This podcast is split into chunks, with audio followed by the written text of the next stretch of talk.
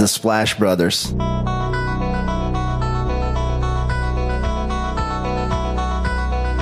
The Splash Brothers, is that? The Splash Brothers. Splash Bros. The bond that you guys share being the Splash Brothers and everything.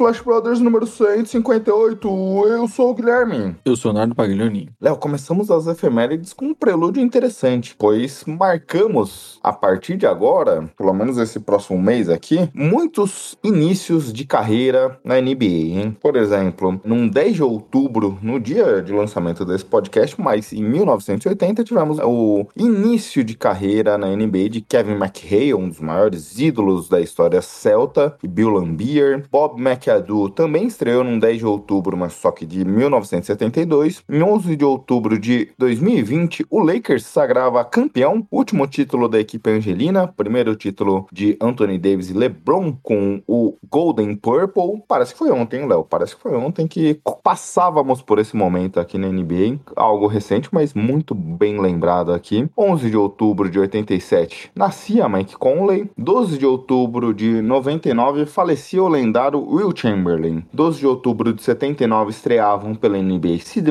Moncrief, Magic Johnson, Larry Bird. E nessa mesma data, em 87, nascia este que vos fala. Léo, eu sou basicamente irmão de aniversário ali do Mike Conley, quase o mesmo nível de talento. Tem um mesmo talento, né? A mesma conta financeira, tudo parecido. E o Mike Conley hoje não joga bem. No pior momento da carreira dele, acho que ele me venceria em muita coisa aí, viu?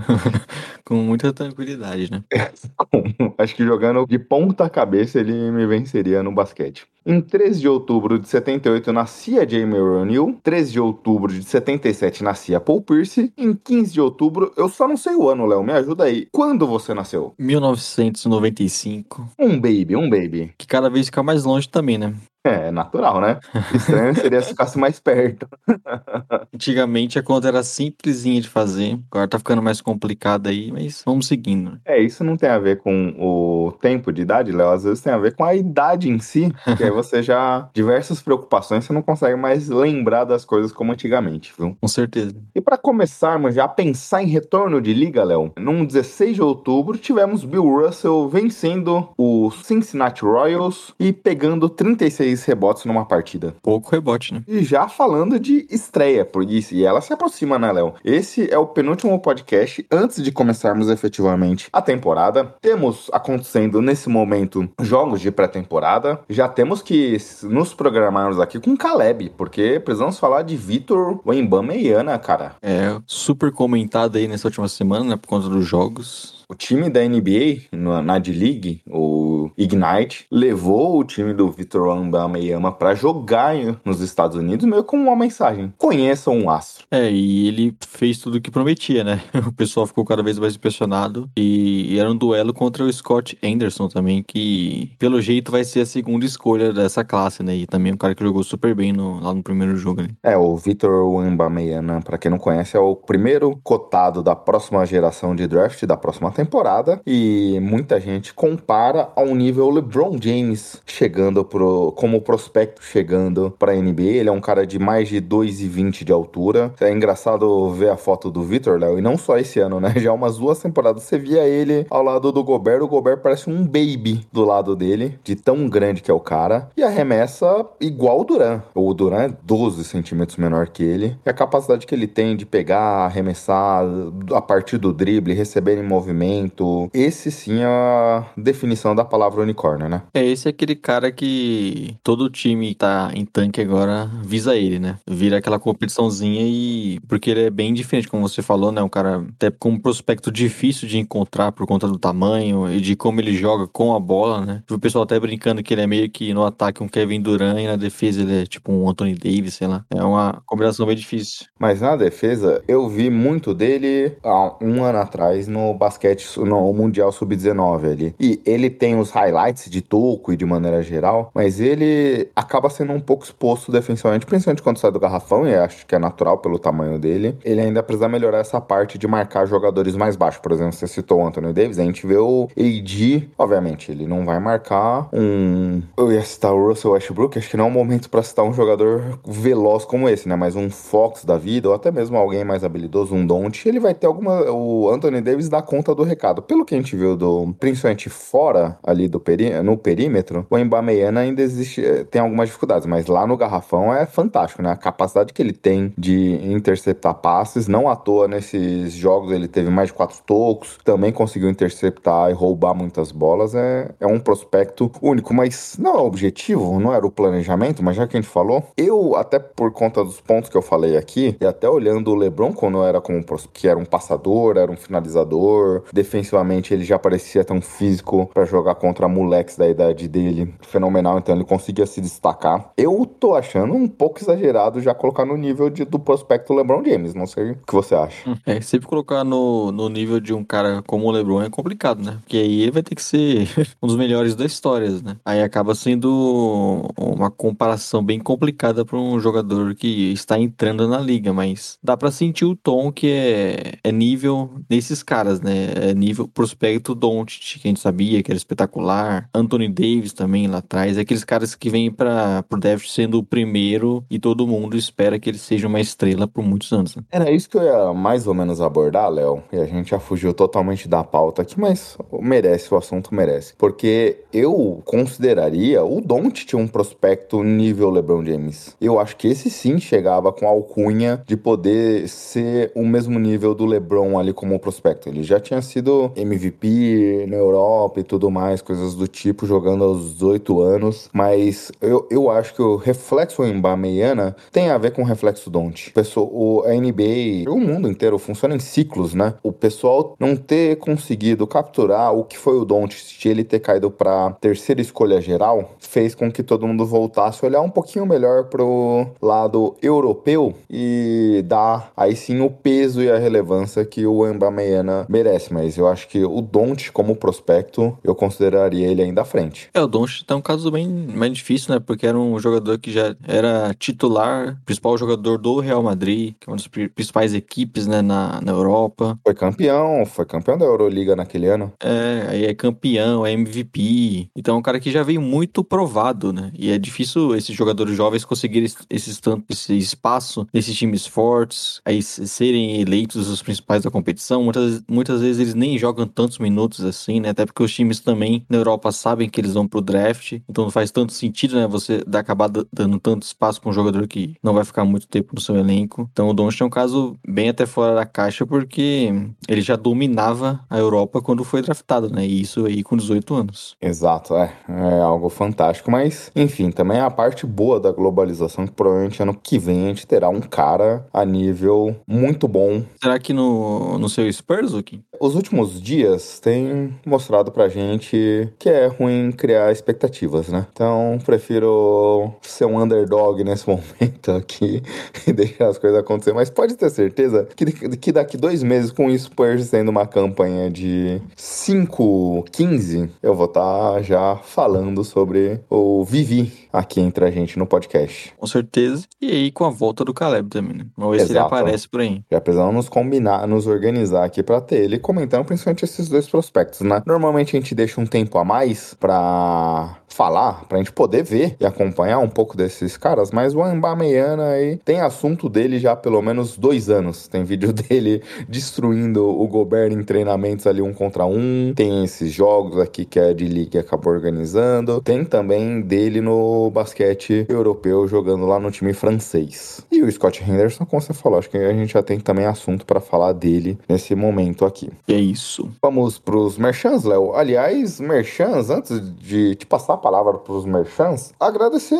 ao público. A gente tem falado bastante desde que a gente voltou de férias, né, Léo? Pedindo apoio de vocês, ouvintes, para passar a palavra do Splash Brothers, para compartilhar com os seus amigos, amigas, compartilhar nos grupos de família, colégio, trabalho, coisas do tipo. E o reflexo disso aparece nas nossas estatísticas, onde tivemos a melhor quinzena aqui da nossa história, Léo, pelo aplicativo lá, o Anchor, que é onde a gente hospeda nossos podcasts e trazem uma série de estatísticas. A NBA nem começou e a gente já conseguiu essa marca aqui, muito bacana. Eu fico muito lisonjeado com o apoio que vocês têm nos dados recentemente. Um dos podcasts aqui, quando a gente volta, voltamos e falamos das trocas, top 3, é o redraft da classe passada, um dos 10 mais ouvidos. A gente teve um público aqui crescendo nesse período, Léo. E seja bem-vindo, você que chegou há pouco tempo. Obrigado por confiar na gente. Fica que vai ter bolo, né, Gui?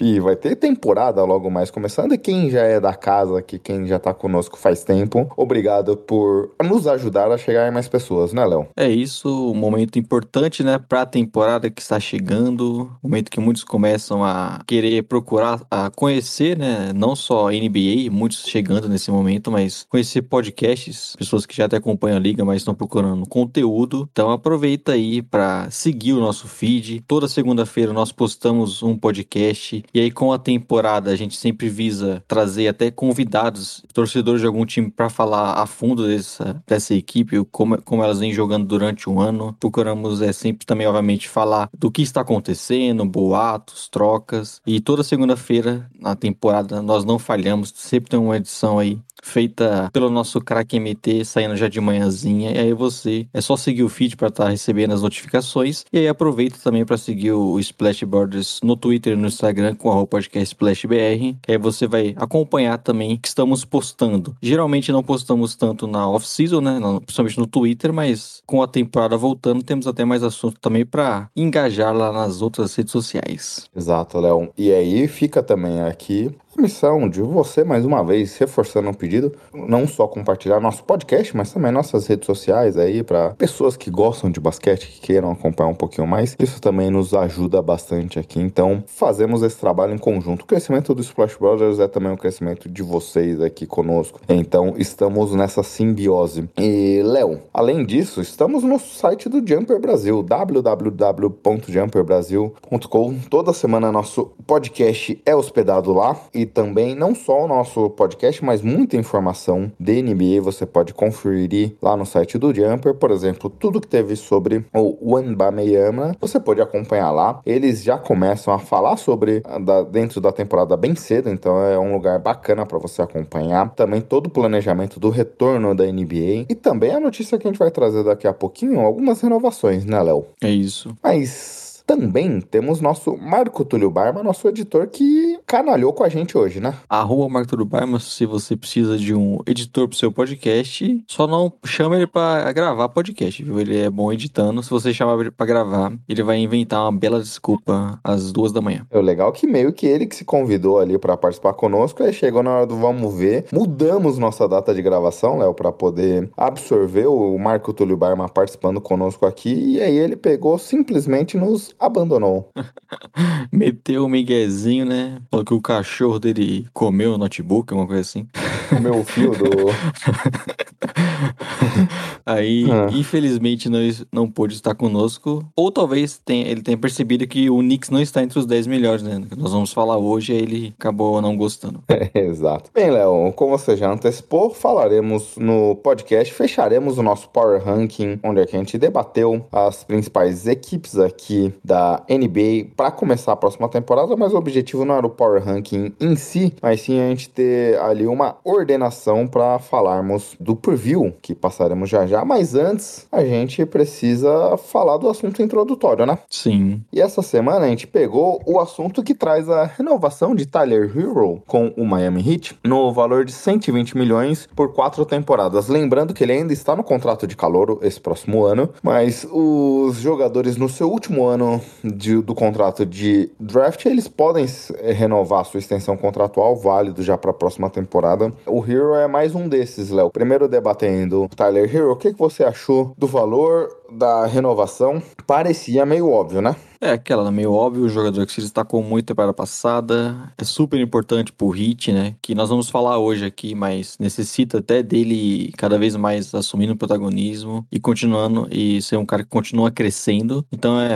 aquela renovação que a gente sabia que ia acontecer, poderia acabar demorando um pouquinho mais, só que não tinha muito pra onde o Miami Heat correr. Está confortável de pagar o máximo pelo Tyler Hero? Talvez. Falar, é, cravar isso hoje não é, não é, não é uma, tão uma certeza, né? O que a gente Porque- sempre fala, né, Léo? É difícil Sim. jogadores nessa renovação serem uma certeza na extensão contratual que eles recebem. É, e, e como poucos são Doncic, né, Jason Tate, cara desses níveis, você acaba tendo dúvida se realmente o Tyler Hero vai ser o jogador da franquia, se ele vai valer esse contrato, mas o Heat não tá nem pensando nisso agora, né, eles querem ser campeões, ele já tem um elenco forte ao redor, tem outras peças e, e não tem nem por que criar aquela intriga como foi o, que, o caso que o Suns fez com o Aiton, né, que a gente viu como tá, parece ali que meio que estranho o vestiário, é, como o time voltou, então o Heat pra até não criar essa polêmica já renova logo, todo mundo ficar feliz. É esperar que ele siga, né, naquela na sua evolução que vem acontecendo nos últimos anos. Exato, Léo. E aí, em cima disso, concordo contigo com tudo que você falou. E pelo que a gente viu até aqui, é um cara que tem um potencial grande. É um cara que, quando teve demandado ali, de certa forma, a produção ofensiva, ele conseguiu dar conta do recado. Obviamente, tem um outro ponto que eu tinha até preparado pra gente debater aqui, que é sobre a situação que a gente já viu, ele em alguns momentos até pedindo um pouco de passagem, que é a sua condição de ser titular ou reserva. Que a gente viu do Tyler Hero até aqui, de certa forma é um pouquinho limitado, porque ele, pela estruturação da franquia, ele é um cara que vem do banco. E a gente já viu também ele pedindo um pouquinho de passagem, ele querendo ter um protagonismo maior nesse time, e acaba sendo um fator para se avaliar, considerando que Miami ficará com o Tyler Hero mesmo pro futuro, Léo. Essa situação, né? Porque se você tá, se você imagina que ele será um cara importante pro seu futuro, pra construção da franquia para a temporada atual e para as próximas, é, começa-se a pensar o papel e o protagonismo que você quer desse jogador dentre os titulares. É, cada vez mais ele precisa ser um jogador relevante no elenco, né? E não só vindo do banco. A gente sabe que ele vem do banco, mas já é aquele tipo de jogador que joga muitos minutos, né? Ele só vem do banco pra, pra, você poder né, fazer essa rotação de início ali. Só que a tendência, eu imagino, é que aos poucos ele vai assumir a titularidade e ser um cara aí cada vez mais importante pra esse ataque. Né? A gente até brinca que o, o Jimmy Butler não, não é tão fã de jogar 100% na, na, na temporada regular. A tendência é que cada vez mais o Tyler Hero seja o jogador assumir esse posto, né? Durante, pra, pro time na temporada de ser esse principal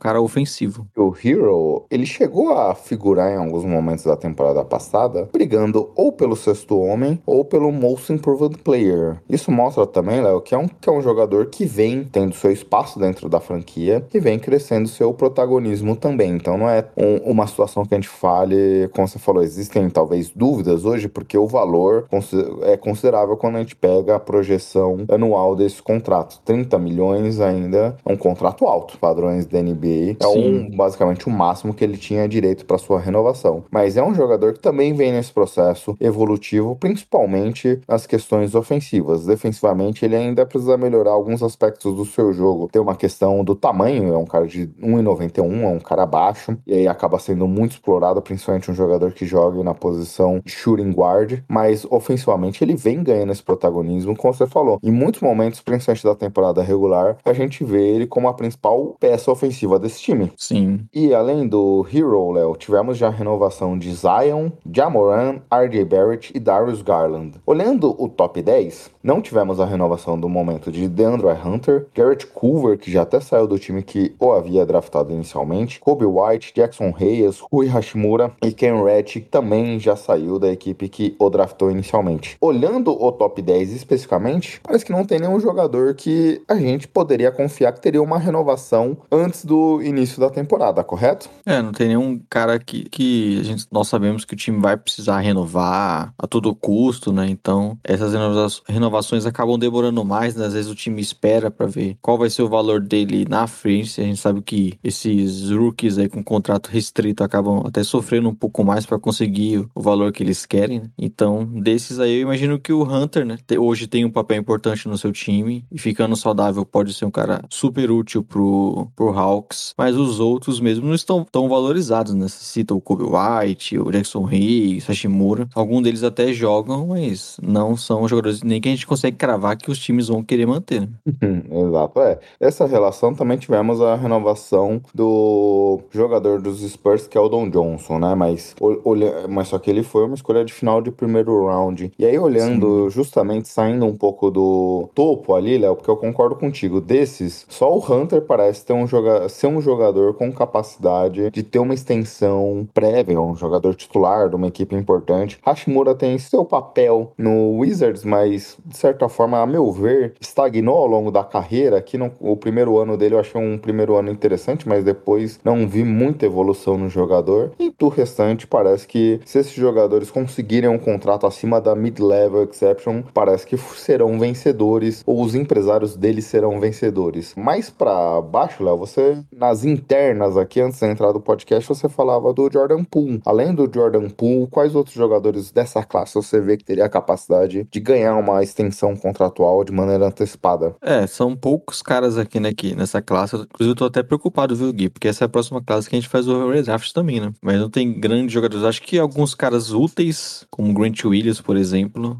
e jogando no time que está, né, como é o Celtics, ele teve um papel importante e imagino que vai continuar tendo. PJ Washington também destacaria, embora. Você tem participação no, nos direitos do PJ Washington, cara? Não. O PJ Washington ele começou até bem melhor do que a gente tá vendo hoje, né? Ele era muito. Na primeira temporada dele, ele foi muito bem. Se apostava mais, aí acabou perdendo a, a vaga titular. Foi até importante vindo do banco na temporada passada, mas hoje não parece ser um cara que o Hornets conte como sendo peça pro futuro, né? Ele ainda é muito jovem, mas não parece que não. O Hornets não tem tanto interesse assim, já foi até especulado algumas trocas. E o Brandon Clark, né? Teve uma série de playoffs boas aí com o Grizzlies. Voltou a ser um cara que chamou atenção, né? Ele foi bem no início, mas agora, até com tantos jogadores que tem no time, tá meio sumido. Eu acho que também esse tem chance aí de ter uma carreira ainda bem longa NBA. Com a lesão do Jaron Jackson, pode ser que ele seja um dos titulares ali durante um tempo. Dessa forma, consiga garantir, não talvez com o Memphis, o Memphis veja obrigado naquela situação onde é que times que têm muito talento e muitas peças passam, é de ter que definir se pagam ou não o jogador, né? Mas é um bom jogador, concordo contigo. Além dessa, quando a gente vai olhar o segundo round, Léo, TNT, Tyler Horton Tucker já teve a extensão contratual. Normalmente, contratos de final de segundo round é, tem uma duração de tempo menor. Terrence Mann também é outro que já teve a extensão contratual, os dois renovando pelo, pelas equipes de LA. Só para te ajudar aqui, Léo, já para você ficar um pouquinho mais tranquilo pro próximo ano. Undrafted dessa classe: Oshea Brissett, Terrence Davis, Lou Dort, Taco Fall, olha só, o Caleb Martin. Existem alguns nomes interessantes aqui já para se programar pro próximo ano de redraft, Léo. Nas Raid, Max Struz, tem, tem alguns nomes interessantes, viu? Acho que dá pra gente pensar em pelo menos 20 nomes seguros aqui. Claxton na segunda rodada, né? Um que já teve uma extensão de contrato também, né? Um pouco acima dali do, do valor na média. Sim. Tem alguns nomes, né? Mas é, acho que o Narcy Liro, na primeira final da primeira rodada, é um cara que o Blazers tá apostando que, enfim, ele vai ter uma boa temporada, né? Ele tava jogando bem até a lesão no último ano. Mas desses caras aqui, acho que você já citou, né? Talvez só o Jordan Poole, um valor mais alto. E aí, pelo jeito, não sei se o Damon concorda também, né? Ou, Léo, aquela situação. Depois, dessas, depois do acontecimento que a gente vai debater um pouquinho mais no Golden State Warriors, você paga até acima do valor do mercado porque agressão dentro do ambiente de trabalho, não sei as cláusulas do Ministério do Trabalho lá nos Estados Unidos, mas isso no Brasil daria um bom processinho, hein? E ainda foi filmado, ele foi exposto para todo mundo, ó. É, eu tava até vendo, acho que foi um dos principais analistas, o Mark Stein lá do New York Post, ele tava falando justamente isso, que brigas, situações de como essa, a gente tem aos montes em pré-temporada, né? Tivemos recentemente o Bob Portis lá no seu Chicago Bulls agredindo o Mirotic, o Mirotic chegou até ir pro hospital tendo que fazer é, uma operação no rosto. Temos aquela situação lendária que foi exposta no Last Dance com Michael Jordan e Steve Kerr, mas o Mark Stein falava, essa é a primeira vez que a gente vê uma, que uma imagem de briga vaza na internet. E é muito forte, né?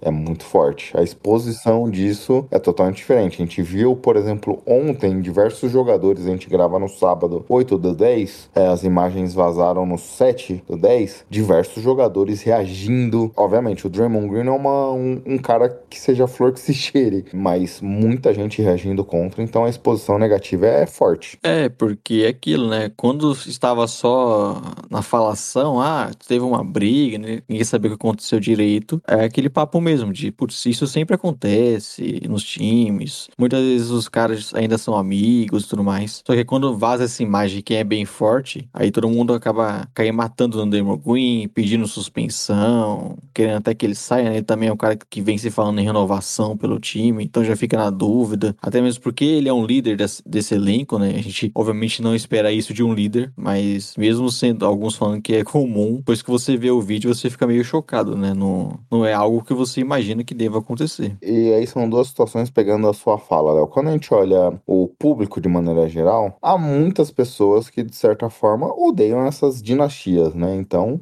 Sim. tem um pezinho lá atrás contra o Golden State Warriors. Cá entre nós, é impossível odiar Curry, é impossível odiar Clay Thompson. É, quem acaba absorvendo todo esse hate de maneira geral é o Draymond Green, que sempre foi um cara que também gostou desse clima e tudo mais, desse falatório. Então, ele já é um cara que, de certa forma, atrai os olhares negativos de quando a gente pensa em Golden State Warriors. E a situação como um todo, né, Léo? Como você falou, depois do vídeo, as coisas mudam de patamar, porque eu, de fato, também tava assim como você. Ah, beleza, tem uma confusão, nada demais. Mas, pô, não tem nem aquele empurra-empurra, as coisas vão escalando de uma forma que você fala, não, putz, entendi aqui a briga, né? O Poole, o Draymond Green sai de onde tá, pra quem não viu o vídeo, vai até o Poole, meio que dá uma encarada nele, começa a falar alguma coisa nele, o Poole empurra ele e o Draymond Green já vira um cruzado de direita no meio do queixo do cara. Não foi uma situação que, como você falou da liderança, você conseguia entender, ah não, aqui ó, o clima desandou aqui. Não, foi uma situação que o Draymond Green saiu totalmente da casinha. Então isso Sim. expõe ele de uma forma extremamente complicada dentro da franquia e fora da franquia. Boatos vieram depois que o Stephen Curry teve uma conversa dura com ele sobre a situação. É, e, e o vídeo, né, você vê o Jordan Poole, parece até meio surpreendente, né, que o Draymond Green tem essa reação, porque o Jordan Poole tá com a guarda baixa, né, não, não, Ninguém não, tá esperando. é, não parece que é uma briga mesmo, então fica bem, ainda mais exposto, como você falou, do Draymond Green, todo mundo, ninguém entendeu, e justamente ele, né, o Draymond Green, o cara, não é um cara que, que a gente tá acostumado a, a ver perder a cabeça nesse sentido, porque ele faz muitas provocações, ele é um cara que, que gosta de falar dos adversários, fala bastante, Fala muito, fala muito. não é um jogador que você acharia que se irritaria só com alguma provocação em um treino, né? Então tá bem estranha essa história. aí. Vai ficar que nem aquela situação do que que o Materazzi falou pro Zidane, né? É coisas desse nível aí. Será que nesse caso aí teve alguma coisa de tipo Emil Doca também? Ou... Aí você Isso aí fica pro Léo Dias, né? Eu já ia te sacanear, Léo, mas a gente, a gente citou recentemente aqui no podcast o cara lá da SPN, que até foi desligado recentemente. Ah, Eu esqueci o nome dele. o senhor, mano. Sherman, que é, inclusive teve pontos que disseram que foi uma situação de homofobia dentro da ESPN, né? Então fica nosso repúdio aqui ao Sormani, mas né, você tá querendo trazer um quê de sensacionalismo aqui no podcast, mas isso dá audiência, Léo. Eu, eu, eu ri mentalmente no primeiro momento de você, mas acho que a gente deveria investi- continuar investindo nessa pauta, viu? Porque aproveitar o momento de crescimento aqui do Splash Brothers, acho que pode ser um caminho aqui pra gente abordar. Mas vamos pro assunto principal, Léo? Bora. Splash! Falaremos de Jordan Poole já já, mas seguiremos aqui a nossa ordem de preview. Como tínhamos falado já há três edições atrás, fizemos um power ranking naquele momento de como víamos as 30 equipes da NBA, muito mais com o objetivo de dividir nosso, power- nosso preview aqui da temporada em três episódios, para não ficar algo tão maçante. 15 equipes são demais, a gente acabou diminuindo para 10 equipes aqui e passaremos todas elas nesse podcast. E aí, nesses três últimos episódios, completaremos o preview dos 30 times da NBA. E aqui nesse episódio falaremos das nossas projeções de topo para a NBA, as 10 que mais têm chances de poder vencer o título ou tentar chegar a uma final de liga. E aí a gente vê como esse ano, e a gente estava até falando isso no início do Power Ranking, e aí no primeiro episódio, no segundo a gente falou um pouco disso também quando, a gente, quando nós fizemos o preview, sobre como a conferência leste-oeste está bem disputada. você falava que achava que a Oeste estava bem disputada, ia ser até mais disputada que a Leste. Minha percepção era até o contrário. Eu achava que a Leste estava muito mais disputada. E a gente vê, Léo, nessa situação como um todo, quando a equipe que nós pontuamos aqui como a décima colocada no nosso Power Ranking, Brooklyn aqui, há um ano atrás, todo mundo colocava como, em todos os Power Ranks, a principal equipe da NBA. Obviamente, a temporada do Brooklyn Nets foi muito decepcionante. A gente já debateu muito sobre aqui, até no podcast, quando falamos da situação do Kevin Durant, quando ele anunciou que ficaria na franquia, no Brooklyn, cumprindo seu contrato, tirou seu pedido de troca, mas parece, e pelo que a gente acompanhou aqui nos amistosos até, que obviamente o Nets ainda não venceu nenhum jogo, mas a notícia boa, Léo, é que o Ben Simmons está jogando. Ele falou, até num podcast aí recentemente, que chutaria de três e tudo mais. Isso a gente não tá vendo até o momento, mas na proposta de jogo do Ben Simmons, ele tem feito o que se esperava dele, jogando em velocidade, boa defesa. Tudo bem, é pré-temporada ainda, mas só de tê-lo em quadra, acho que as nossas expectativas com o Brooklyn pode até crescer da projeção inicial. É, o Brooklyn é um desses casos aí que está em décimo colocado, mas poderia muito bem ser ali um top 3, né, top 5 pelo talento. A gente fala isso, que com certeza eles caíram em nosso Power Rank, porque a gente não sabe, não tem como saber como que vai ser o vestiário desse time, né? Se o Steve Nash vai ser um treinador que os jogadores vão acolher, como que vai ser essa temporada da questão da até mesmo física, né, que o time vem sofrendo muito nos últimos anos. E se você for pegar os três jogadores principais, eles sofrem com essa questão, é, até na parte física, perderam muitos jogos nas suas carreiras. Então é um time que tem essas questões mais fora de quadra, só que dentro de quadra é o que nós sempre comentamos. Tem é, um possível encaixe muito bom com o Kyrie Irving, Duran, Ben Simmons. Tendência é a defesa ser melhor, que sempre foi o problema desse time, né, quando foi montado, visando muito o talento ofensivo. Então com a chegada do Ben Simmons, eles podem ter é, um time mais forte defensivamente também, o Royce O'Neal chegando, o Claxton ganhando mais espaço. Então é um time que tem muito talento, tem um bom elenco, é complementar com o Joe Harris voltando, Curry, Mills, até mesmo o Ken Thomas, né, o segundo anista deles, parece ser um jogador que pode ser bem importante na rotação. Talento não falta para esse time. Agora a questão do Nets é sempre outra. Esperamos que, enfim, nesse ano eles consigam ter todo mundo em quadra e, e o assunto seja o basquete, né? Exato. É, o Nets que manteve o TJ Warren, renovou com o Nick Claxton, como você falou. Nem lembrava do Warren, hein? Ele que não jogou a última temporada, né? Se por acaso tiver uma bolha, né, e aí batendo na madeira para que não aconteça, o Nets seria um possível MVP aí. Exato. Havia chegado também o Royce Neal anteriormente. É o time que se projeta com o Kyrie e o Ben Simmons. A posição ali ainda de das alas está em aberto, mas aparentemente com o Duran e o Claxton jogando aqui. Obviamente, eu imaginava que talvez, e aí o Ben Simmons poderia jogar em algumas situações com quatro espaçadores, e em alguns momentos deve rolar coisas do tipo. É um time interessante, Léo. É como você falou, talento. As dúvidas em relação a Brooklyn é a armação desse time. O Nash ainda existe, ainda demonstrou pouco do que esperava dele, até muita gente falava super bem da capacidade dele, do conhecimento tático e tudo mais. As críticas do Duran a ele, aparentemente, tanto que o Duran pediu a demissão dele, né? Preocupa, mas há muito talento envolvido e para essa temporada, Léo, para essa próxima temporada, o time parece mais coeso. Obviamente, a gente tem a situação aqui que preocupa, como falamos já de TJ Warren, como você comentou que até esqueceu dele, do Ben Simmons e fechamos o trio aqui com o Joey Harris, três jogadores que tendem a ser muito importantes para essa próxima temporada, que não atuaram no último ano. Mas o time parece mais coisa. Quando a gente olha as peças aqui defensivas, bons nomes. Peças de criadores individuais, pontuadores, bons nomes. Peças de elenco de apoio para finalizar de três, bons nomes. Esse elenco parece muito profundo, mas fica a dúvida, como a gente já comentou em outros momentos, se, se o noticiário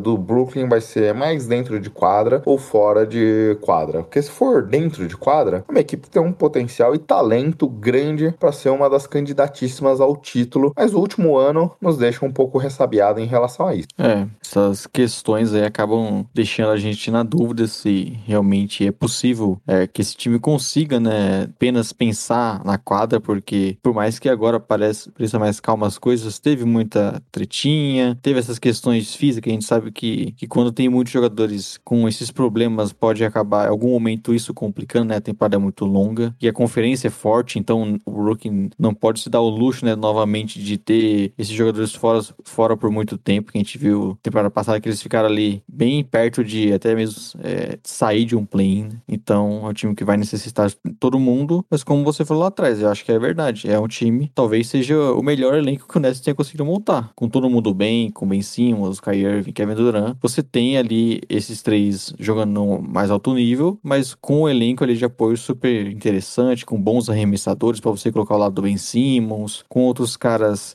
é, com outras características mais defensivas, é, como até eles trouxeram Royce Neal, por exemplo. Então é um time que tem muitas opções, dá para extrair é, boas rotações disso e quem sabe, enfim, o, o Nets podendo se portar como um contender, né? É, até nessa situação do Ben Simmons, que acho que é o ponto mais curioso que eu estou em relação a esse time, você pode jogar ele com quatro caras abertos, como você comentou, com ele jogando, Perry Mills, Joe Harris, um, um dos dois grandes jogadores, ou se não até mesmo TJ Warren e um Royce O'Neal da vida. Você pode jogar ele num dunk spot e tirar a responsabilidade dele de ter a bola na mão. Você pode deixar ele jogando em velocidade. Há diversas variações aqui só para uma das peças desse elenco. É um elenco que pode ter muita variação ofensiva e defensiva aqui e passa a ser interessante, passa a ser bem bacana aqui. Gosto da forma como esse time foi montado até o momento e do potencial do Nets. Obviamente, a gente considerou aqui a projeção para apenas décimo, Léo, por conta do que a gente tem visto essa situação como um todo, todas as dúvidas também em relação à comissão técnica, a Kyrie Irving, que vem de duas temporadas envoltas em muitas polêmicas, a situação do Ben Simmons e tudo mais. É aquela situação que a gente apostou na baixa. Obviamente, o Brasil tá aqui para não nos deixar mentir que as coisas sempre. O fundo do poço pode ser mais fundo ainda, sempre, mas o Nets parece que está na sua máxima baixa que ele pode ter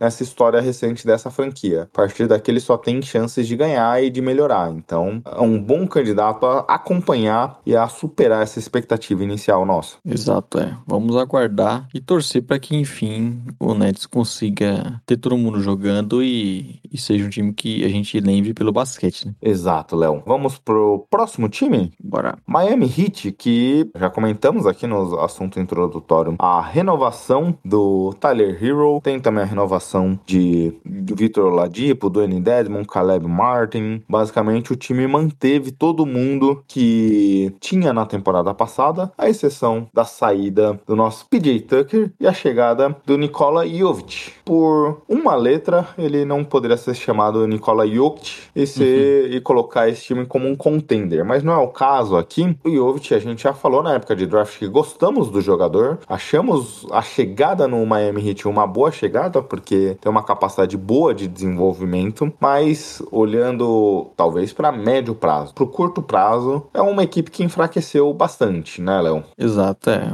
O Miami Heat é um desses casos aí que a gente não duvida tanto, né, porque tem uma grande comissão técnica, consegue descobrir vários jogadores. Gabe Vincent e Omar Houston Seven na última temporada, tivemos também já anteriormente o Duncan Robinson, Max Struz, o time tem uma capacidade, como você falou, de cobrir nomes de maneira muito boa, né? É, então, é um time que, pela comissão técnica, pelo trabalho que eles fazem, sempre é muito forte, tem uma boa defesa, o ataque não, não flui da melhor maneira sempre, mas eles conseguem ali com o Butler, com o Tyler Hero na sua ascensão, bons momentos e o, que acaba valendo pra, pra temporada regular. Só que é isso, me parece um time meio estagnado e que eu tenho algumas dúvidas de se eles vão conseguir repetir uma, uma temporada como foi a anterior, né? Liderar uma, uma campanha no leste, chegar uma final de conferência. Não é simples, a conferência cada vez está mais forte e o Heat me parece um pouco estagnado, né? E vai depender, como a gente já citou um pouco até, da evolução dos seus próprios jogadores, né? Principalmente do Tyler Hero e do Bandebaio assumindo uma, um protagonismo um pouco maior que a gente está cobrando há um tempo já, né? E tem outro ponto também, né, Léo, que é importante a gente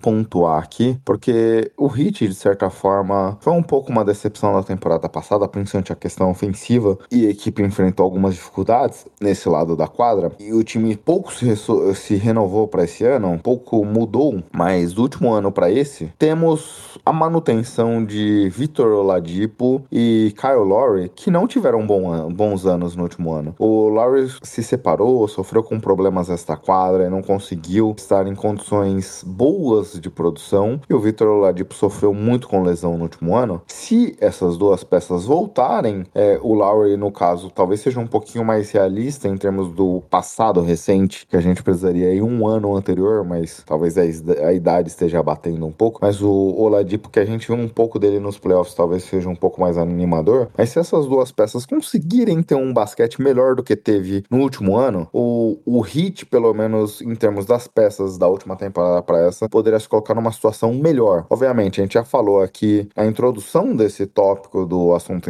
principal que os times, de maneira geral, melhoraram. Todos os times no entorno melhoraram. Então, às vezes a gente pode ver uma situação como teve com o Knicks da última da temporada retrasada para passada, que eles estagnaram e todo mundo no entorno melhorou bastante. E aí isso fez com que eles saíssem da quarta posição no ano de 2020 para ano passado nem ir para os playoffs.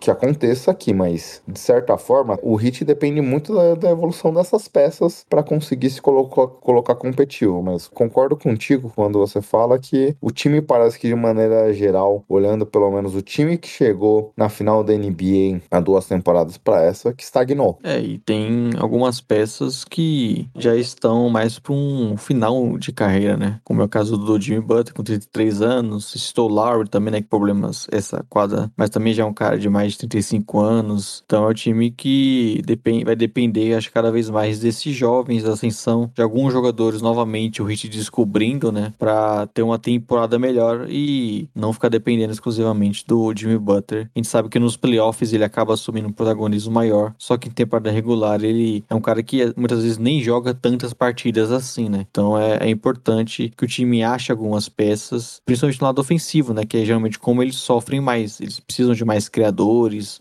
arremessadores. O time consegue extrair isso de alguns caras, mas talvez seja necessário um pouco mais disso para você ter uma campanha ali mais de igual para igual, topo da conferência que a gente sempre cita aqui, que é muito forte, né? Então também não é que é um, um demérito você não, não conseguir acompanhar o topo ali, porque tem muitos times fortes, mas o Heat se projeta sempre como candidato, né? E pensando nisso, talvez ele esteja um pouquinho abaixo hoje. E aquela situação que acaba atrapalhando o Heat de certa forma, né? Você comentou bem a sua fala sobre Miami, citando que eles conseguem descobrir bons talentos. Eu até brincar na hora, eu vou falar agora, que o problema talvez do Heat seja a questão de, mesmo você descobrindo bons talentos, você saber quem deve pagar ou não. A gente já viu em outros momentos, quando os Spurs brigavam no topo, aqueles jogadores que os Spurs descobriam e chegavam na hora de pagar, os Spurs não pagavam, alguém pagava e o cara derretia, não conseguia mais jogar. É, o Heat tem um pouco dessa dificuldade, né? A gente vê constantemente, aqui desde a saída do LeBron, o time pagando por jogadores que vivem ali, conseguem chegar no seu melhor momento da carreira e a partir do momento que recebem dinheiro, não tem uma dificuldade de manter manter a entrega anterior. A gente vê isso com o Duncan Robinson. É um cara que tá ganhando 15 milhões por temporada, tem um salário alto, inflando a folha de Miami e quase não jogou essa última temporada por dificuldades defensivas que o jogador tem. Sim, é, acabou que teve sua importância, mas parece que hoje não é um, um cara que, que o Hit necessite tanto e, e, também o desempenho dele caiu um pouco, né? E como ele não é um jogador que ajuda em, com tantas características, acabou acabou perdendo um espaço, um cara que, até como você citou, pelo salário, deveria ser mais importante, né? É, e o Heat tem a dificuldade, principalmente, né, Léo, pela questão ofensiva. É um ataque de meia quadra muito travado, é um ataque que às vezes tem dificuldade de pontuar, tem dificuldade de achar os arremessos de três, e aí passa, como você comentou, pelo salto de alguns jogadores aqui importantes já nessa última temporada. Será que o Ban Adebayo, que conseguiu dar alguns chutes de dois longos nessa última temporada, temporada vai conseguir ampliar seu range para bola de três? Será que o Tyler Hero vai conseguir melhorar defensivamente para conseguir ter uma participação maior em quadra e ser colocado em algumas alguns lineups onde é que não se tem que pensar só no lado defensivo para proteger o jogador? Existem algumas questões aqui importantes para resposta desse time, mas em termos de, como você falou também na sua fala inicial, em termos de talento em algumas peças e principalmente na formatação da equipe da comissão técnica, não tem como não acreditar no potencial do Miami Heat. Mas hoje, eu diria que brincando com as ações, se eu falei que Nets, o seu valor de ação mais baixo, ele só teria condições de ganhar agora, eu não tenho muita confiança nesse Heat. É, como estamos do top 10 aqui, né? Você acaba visando o que eles falta para esses times conseguirem chegar em final de conferência, buscar título, né? Então não que nós achamos que o Heat vai ser um desastre, mas é. Não vai nem pros playoffs, né? É, aqui é, são times que nós imaginamos que vão conseguir playoffs direto, tem a tendência ali de ter séries importantes já numa segunda rodada com todos favoritos. E pensando nisso, o Miami Heat talvez esteja um pouquinho abaixo hoje na nossa projeção, porque temos algumas dúvidas, né? Como você falou da questão do Bandebaio, pareceu é, que não é aquele cara que muitas vezes assume mais o jogo, né? De, de, aparece mais, é um cara mais ativo em quadra, e ele poderia ser isso, né? Um cara que, um jogador que há muito tempo vem evoluindo e é importante dos dois lados pro time. O Kyle Lowry, né? A gente tem é, a certeza se ele vai conseguir voltar a ser aquele armador mais pontuador também, não, que não só arremessa, mas que também consegue infiltrar, que é mais ou menos o que o Hit esperava dele, até por característica, né? Que eles precisam nesse time, como você citou. Então tem algumas questões que eu não sei se só com a melhora desses caras o, o Hit vai conseguir é, novamente ter uma temporada aí de um dos líderes da conferência chegando longe nos playoffs. É só para reforçar o que você falou, né? Aqui no top 10 existem cinco equipes da Conferência Leste. A gente estaria projetando ali na primeira rodada do playoff Brooklyn Nets e Miami Heat. É, é um pouco disso que a gente tá falando, né? Nesse cenário aqui de projeção, óbvio, tem muita temporada para rolar. Como você mesmo já falou, o Heat nesses três últimos anos conseguiu descobrir jogadores que ninguém imaginava. Isso ajudou a dar um gás para a equipe. Isso pode acontecer novamente, mas hoje, olhando a cotação de hoje, é, a gente vê essa equipe talvez não no seu, nas suas melhores fases desde a chegada do Buckets. É, vamos aguardar e esperar aí para ver, porque a gente sempre acaba sendo surpreendido pelo Hit, né? É um time que dificilmente vai fazer feio, né? Ah, estão sem três jogadores, vários perderam várias partidas e eles estão lá liderando, né? O que aconteceu um pouco também já na última temporada. Sabe quem sempre nos surpreende também? Quem? Memphis Grizzlies, a Sim. oitava posição, a primeiro do top 10 da Conferência Oeste. Lembrando aqui, Leonardo, que o Memphis não era cotado ano passado para ser a segunda melhor campanha da NBA e nos surpreendeu muito. Mas o que me surpreendeu ainda mais foi num podcast recente aqui de Bold Predictions que você falou que o Grizzlies não iriam nem para os playoffs. Você se recorda disso? Eu falei que talvez, talvez isso acontecesse. de novo, né? A conferência é forte, não vai ficar mais fácil para eles. Só que o Grizzlies desses aí também é um desses, é um time que surpreendeu já nos últimos dois anos, né? Não foi na, não só na última temporada, já foram para os playoffs quando a gente não esperava ali até ganhando do Warriors né, no play-in e depois voltando com uma das melhores é, campanhas, jogando muito bem, até mesmo sem o Jamoran, que ficou uma boa parte da temporada fora. Alguns jovens crescendo, e aí isso é algo que a gente acaba sendo até difícil prever, né? A gente não podia imaginar que o Desmond Bain ia virar o Clay Thompson. É, que ele ia se firmar ali como principal jogador do time em muitos momentos. Então, um time muito um time jovem acaba podendo ter essa surpresa, né? Não é o comum, mas eles conseguiram com uma rotação muito boa, né? O Tyus Jones sendo um armador reserva muito bom, sendo, tendo uma defesa muito forte. E aí é a questão para essa, né? Como que eles vão aguentar sem o Jaren Jackson Jr. por um tempo. É, o JJJ que na última temporada você chegou até cogitá-lo é, em disputa de prêmio de Defensive Player of the Year, né? Então, pelo impacto do jogador nesse lado da quadra. Não, é um time que tem muitas peças, ainda é muito jovem, então tem espaço para evolução ainda bastante. Tem caras que podem aparecer mais, como o Zaire Williams, que foi o, o rookie deles na, lá no último draft, que na última temporada. Olha, top 10. Então, pode ser um cara também que dê um salto. Então, é um time que ainda tem muita margem para evolução. Só é, é aquela ponderação né? Que a conferência não tá ficando mais fraca. Pelo contrário, me parece que tá ficando mais forte e aí a, con a concorrência aumenta, né? E como você falou, obviamente, existe um a situação difícil desses previews é que, que é a evolução dos jogadores, mas de maneira geral, o time perdeu também o D'Anthony Melton e o Slow Mo aqui, duas peças importantes, é, mais veteranas, um pouquinho mais veteranas, que é um time bem jovem é, do último ano, e tem a situação do JJJ que vai perder uma parte boa da temporada por lesão. Então, obviamente, quando a gente olha os nomes, e aí só chegaram basicamente jogadores oriundos do draft, a gente vem elogiando muito o Grizzlies nos acertos de draft ano passado, é, no passado recente, mas no draft passado teve a escolha do Santi Aldama, que era um nome que ninguém previa no top 10, Léo. Muita gente não tinha nem analisado o jogador para 60 escolhas. E esse ano tivemos a escolha do David Rod, que esse sim era previsto para a segunda rodada, mas saiu alto no board. O Santi Aldama, que a gente viu um ano inteiro aqui, basicamente não jogou, teve pouco impacto, então se mostrou é, até então uma escolha questionável, pelo menos. Obviamente, um ano é difícil analisar, mas uma escolha questionável. Então, é, é um time que vai, que pela proposta recente da estruturação dos Grizzlies, e aí até a movimentação do Slow Mo, do Anthony Melton, é essa renovação de peças é, secundárias com jogadores vindos do draft, mas o Slow Mo, o Melton foram jogadores muito bons no sistema do ano passado. É difícil imaginar que talvez Santo Aldama, David Rod, Kenny Loft, hoje no preview, é, consiga ter um protagonismo, já que é uma posição ali de power forward que tá em aberto com a lesão do JJJ. É, então é um time que pode ter essa, esse, esse problema para se adaptar, principalmente no lado defensivo, né? Ser um JJJ. Não, não sei como que vai funcionar o time, né? Com, com o Brandon Clark ali no lugar dele, possivelmente. Muda até a característica um pouco ofensiva, né? Embora o JJ não tenha arremessado tão bem, mas é um cara que espaça mais a quadra, né? O Clark é mais jogar no garfão, rebotes ofensivos. Então é um time que pode ter esse problema e vai ter que lidar com isso, né? Durante essa temporada. Mais uma vez o DJ voltando no meio dela. Então é, uma, é um fator que pode pesar. E como eu falei, talvez esse um início ruim nessa conferência seja mais complicado de recuperar, né? Então é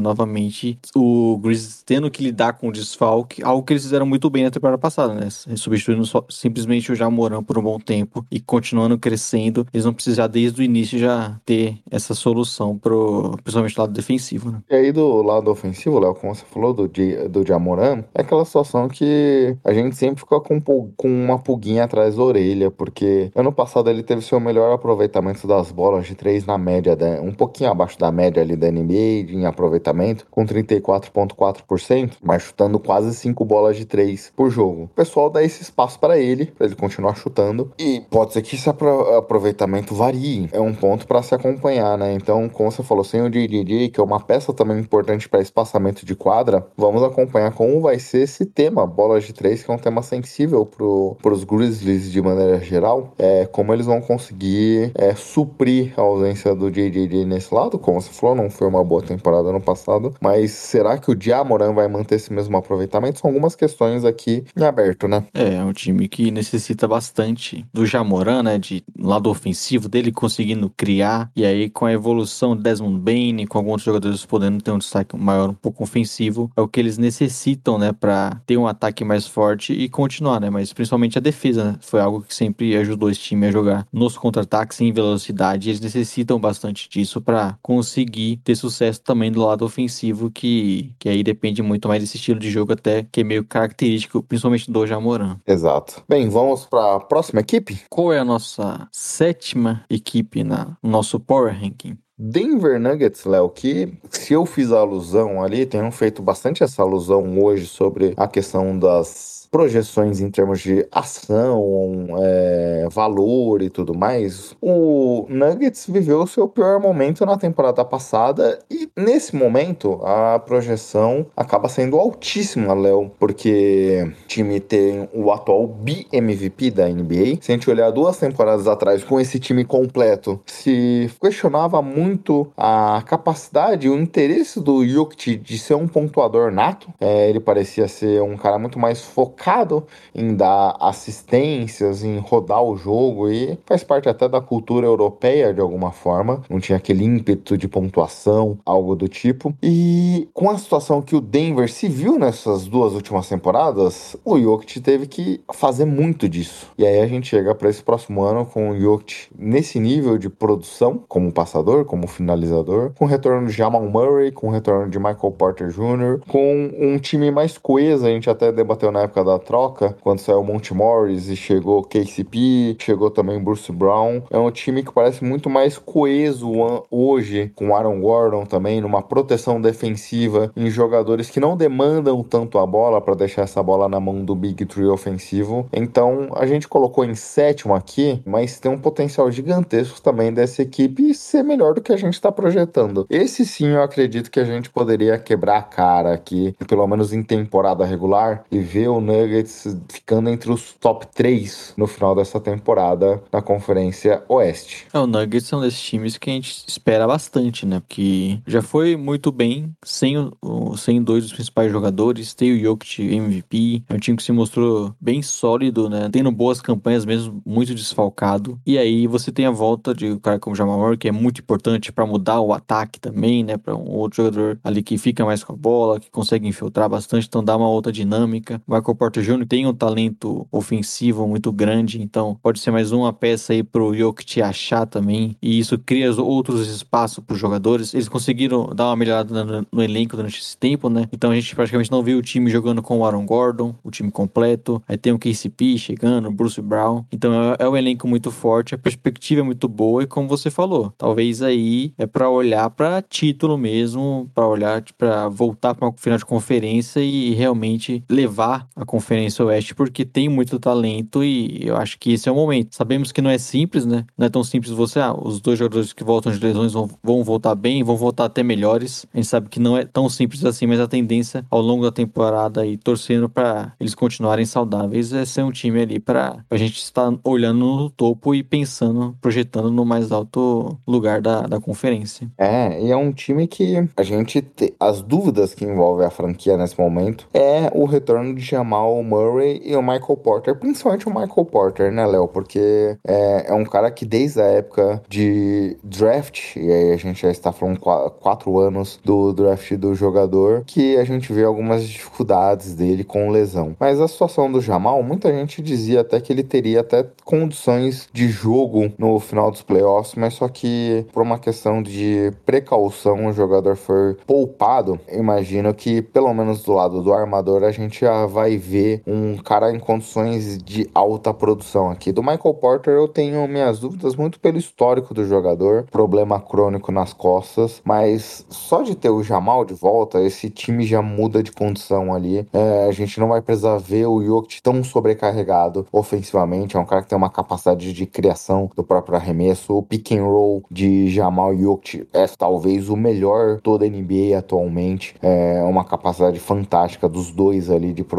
é, a partir dessa criação. Então é um time que está. Eu, eu gosto dessa formatação e gosto principalmente de como o time conseguiu se arranjar defensivamente. Então, tendo esses jogadores para liderarem o ataque e tendo peças importantes defensivamente aqui, eu acho que o patamar do Denver fica muito mais coerente. Acho que a sétima posição que a gente coloca não refletiria meu atual estágio de ânimo com Nuggets. É, é um time que temos a mais alta expectativa aí. Imagino que tendência novamente serem muito fortes e esperamos que sem problemas agora físicos, né? Que foi algo que foi o que impactou o Nuggets nos últimos anos e o que fez eles acabarem é, não chegando tão longe, porque o núcleo que já que chegou, conseguiu chegar na final de conferência lá na bolha, a tendência é só melhorar. Ainda estão no auge, né? Os principais jogadores ainda muito jovens e com o elenco melhorando cada vez mais, espero que seja essa temporada que eles consigam ficar saudáveis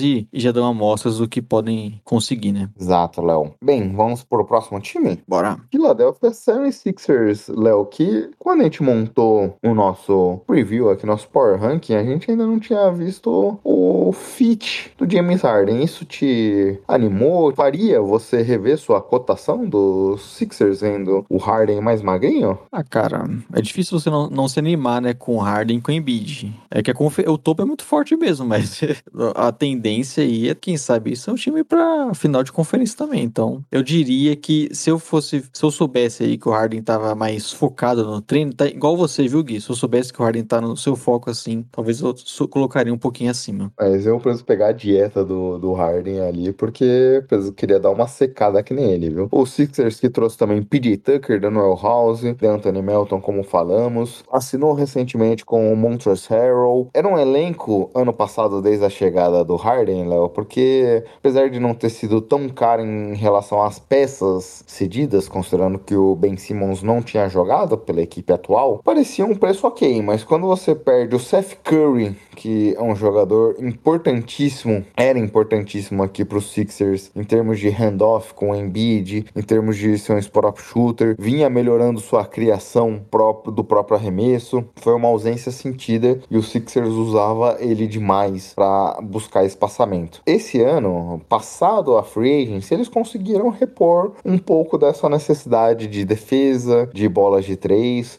Obviamente, não é aquelas equipes do Rockets com Harden. Ainda parece que há alguns movimentos a serem feitos, mas é um time que, pelo menos desde a chegada do Harden, parece mais coeso e coerente, né? É, um time que tem muito talento, né? Conseguiu reforçar bem nessa free trazendo o Melton, trazendo o PJ Tucker. Então melhorou um pouco o elenco, né? Que sempre foi também um problema de não ter muitos jogadores vindo do banco, de ter problemas ali nas rotações, jogadores versáteis que defendem bem, arremessam de três. Então, eu acho que o, o, o Sixers conseguiu mirar no que eles necessitavam para esse elenco e agora é contar, né, com o Harden jogando melhor, com o Embiid novamente numa temporada saudável, jogando no mais alto nível como vem acontecendo e aí tendo o time completo durante toda a temporada, né, o que a gente não viu na temporada passada, você pode ter um Tobias Harris mais sólido, como a gente viu em alguns momentos dele já com o Harden no time, com outro papel, né? Então é a tendência aqui é ser um time muito forte. Eu espero que eles consigam ser serem melhores do que conseguiram na temporada passada e, e é um time para brigar pelo título, né? Colocamos eles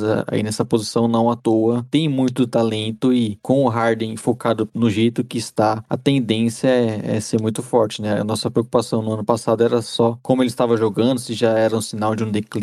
Pelo jeito, a questão era muito mais física e ele entendeu isso e eu acho que isso é importante, né? Ele mesmo deu declarações sobre isso, né, Léo? De como ele entendeu a idade, de maneira geral. É, é, diferente o Harden quando tinha.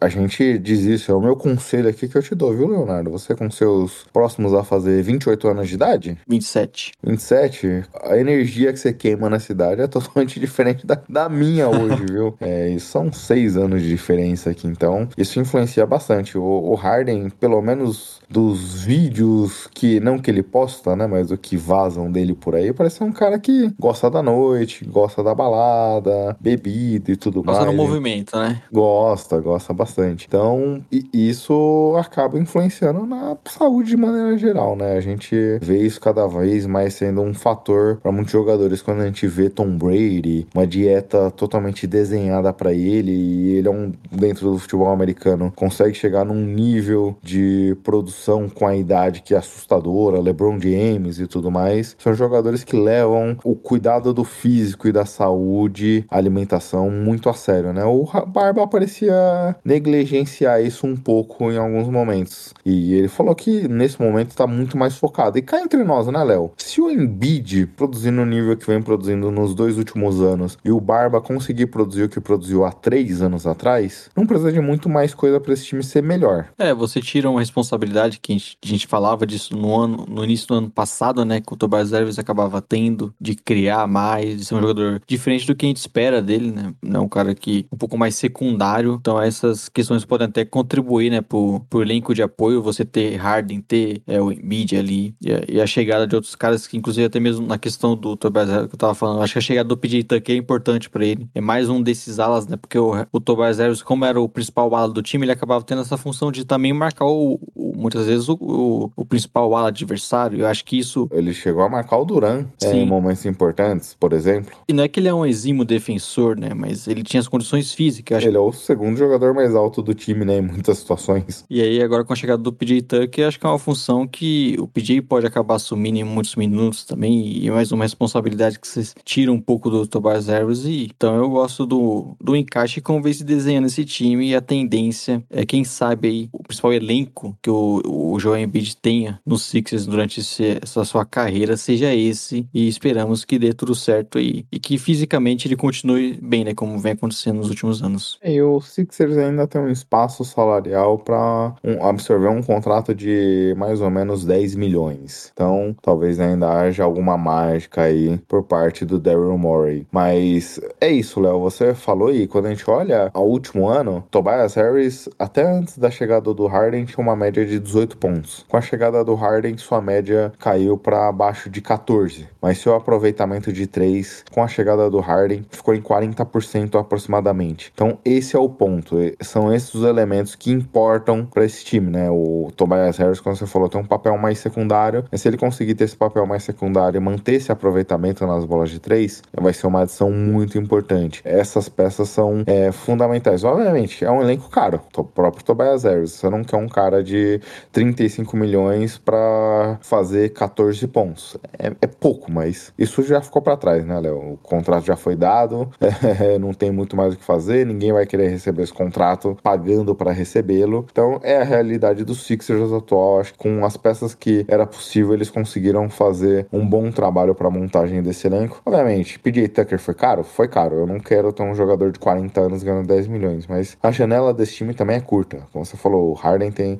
já 33 anos, o Embiid começa a chegar no prime da sua carreira, as ações e decisões precisam ser tomadas com urgência aqui nesse time e dada essa situação, é um time para agora, por curto prazo. É um bom elenco, as peças são coerentes nesse sentido. Gosto da formatação defensiva, gosto também da, das peças para espaçamento. A preocupação é aquela preocupação que a gente já tem há bastante tempo, né, Léo? O James Harden em grandes jogos tem algumas dificuldades. O Doc Rivers, de maneira geral, acaba sendo bastante questionado ofensivamente em de grandes jogos também. Passa por aí. É o time da redenção, de certa forma, que busca a redenção de técnico e jogador aqui. É, isso é são as questões a se provarem nessa temporada, né? O Harden, o Doc Rivers, desses momentos aí, principalmente em playoffs, né? Precisando mudar algumas coisas. É, o Embiid também, em alguns momentos, acaba cometendo muitos turnovers, né? Embora ele tenha melhorado nisso. É um time que tem algumas questões pra gente ver, principalmente pensando mais lá na frente, né? A tendência na temporada regular, eles serem muito fortes. É. É isso, Léo. Mais algum comentário sobre 76ers? Podemos seguir, esperamos aí. Quem sabe esse seja o ano do Embiid MVP Viu, Gui? É, e Léo, a gente tá chegando naquela fase do Power Ranking aqui, que não a próxima equipe em si, mas a seguinte, que valeria um refresh aqui, hein? Mas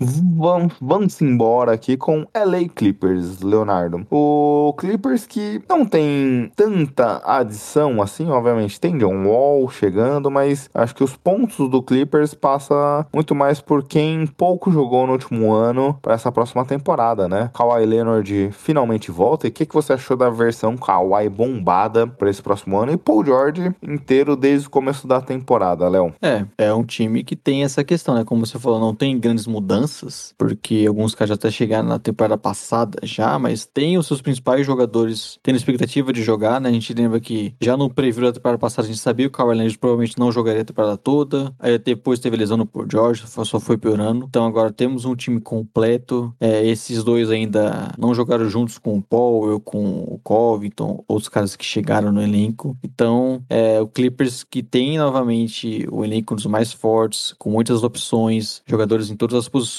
a tendência de ser um time muito forte defensivamente e tendo também caras é, importantes no ataque. Então, na teoria aí, eu acho que é bem colocado esse top 5, talvez podendo até subir. A grande questão é esse time conseguir ficar saudável, né? Porque é o que foi o problema dos últimos anos e até mesmo a questão treinador, né? A gente elogiou muito o Tarlu nos últimos anos conseguindo, mesmo com o time tendo esses desfalques, até mesmo em playoffs, ele conseguiu fazer uma boa equipe, melhorar o ataque deles. E tendência aqui é que tudo dando certo, seja um dos principais concorrentes ao título esse ano. Os dois últimos anos aí, as dificuldades que o time teve com lesão, né? Se a gente lembrar, É, há dois anos atrás, o time quase foi para uma final de NBA, é, mas tendo problemas de lesão do Kawhi Leonard, do Paul George e tudo mais, eliminou o Jazz nessa situação. E de lá para cá, o time teve Terrence Mann, não que foi um craque que se consolidou, mas demonstrando bons momentos. Red Jackson conseguiu se recuperar na carreira e foi uma boa adição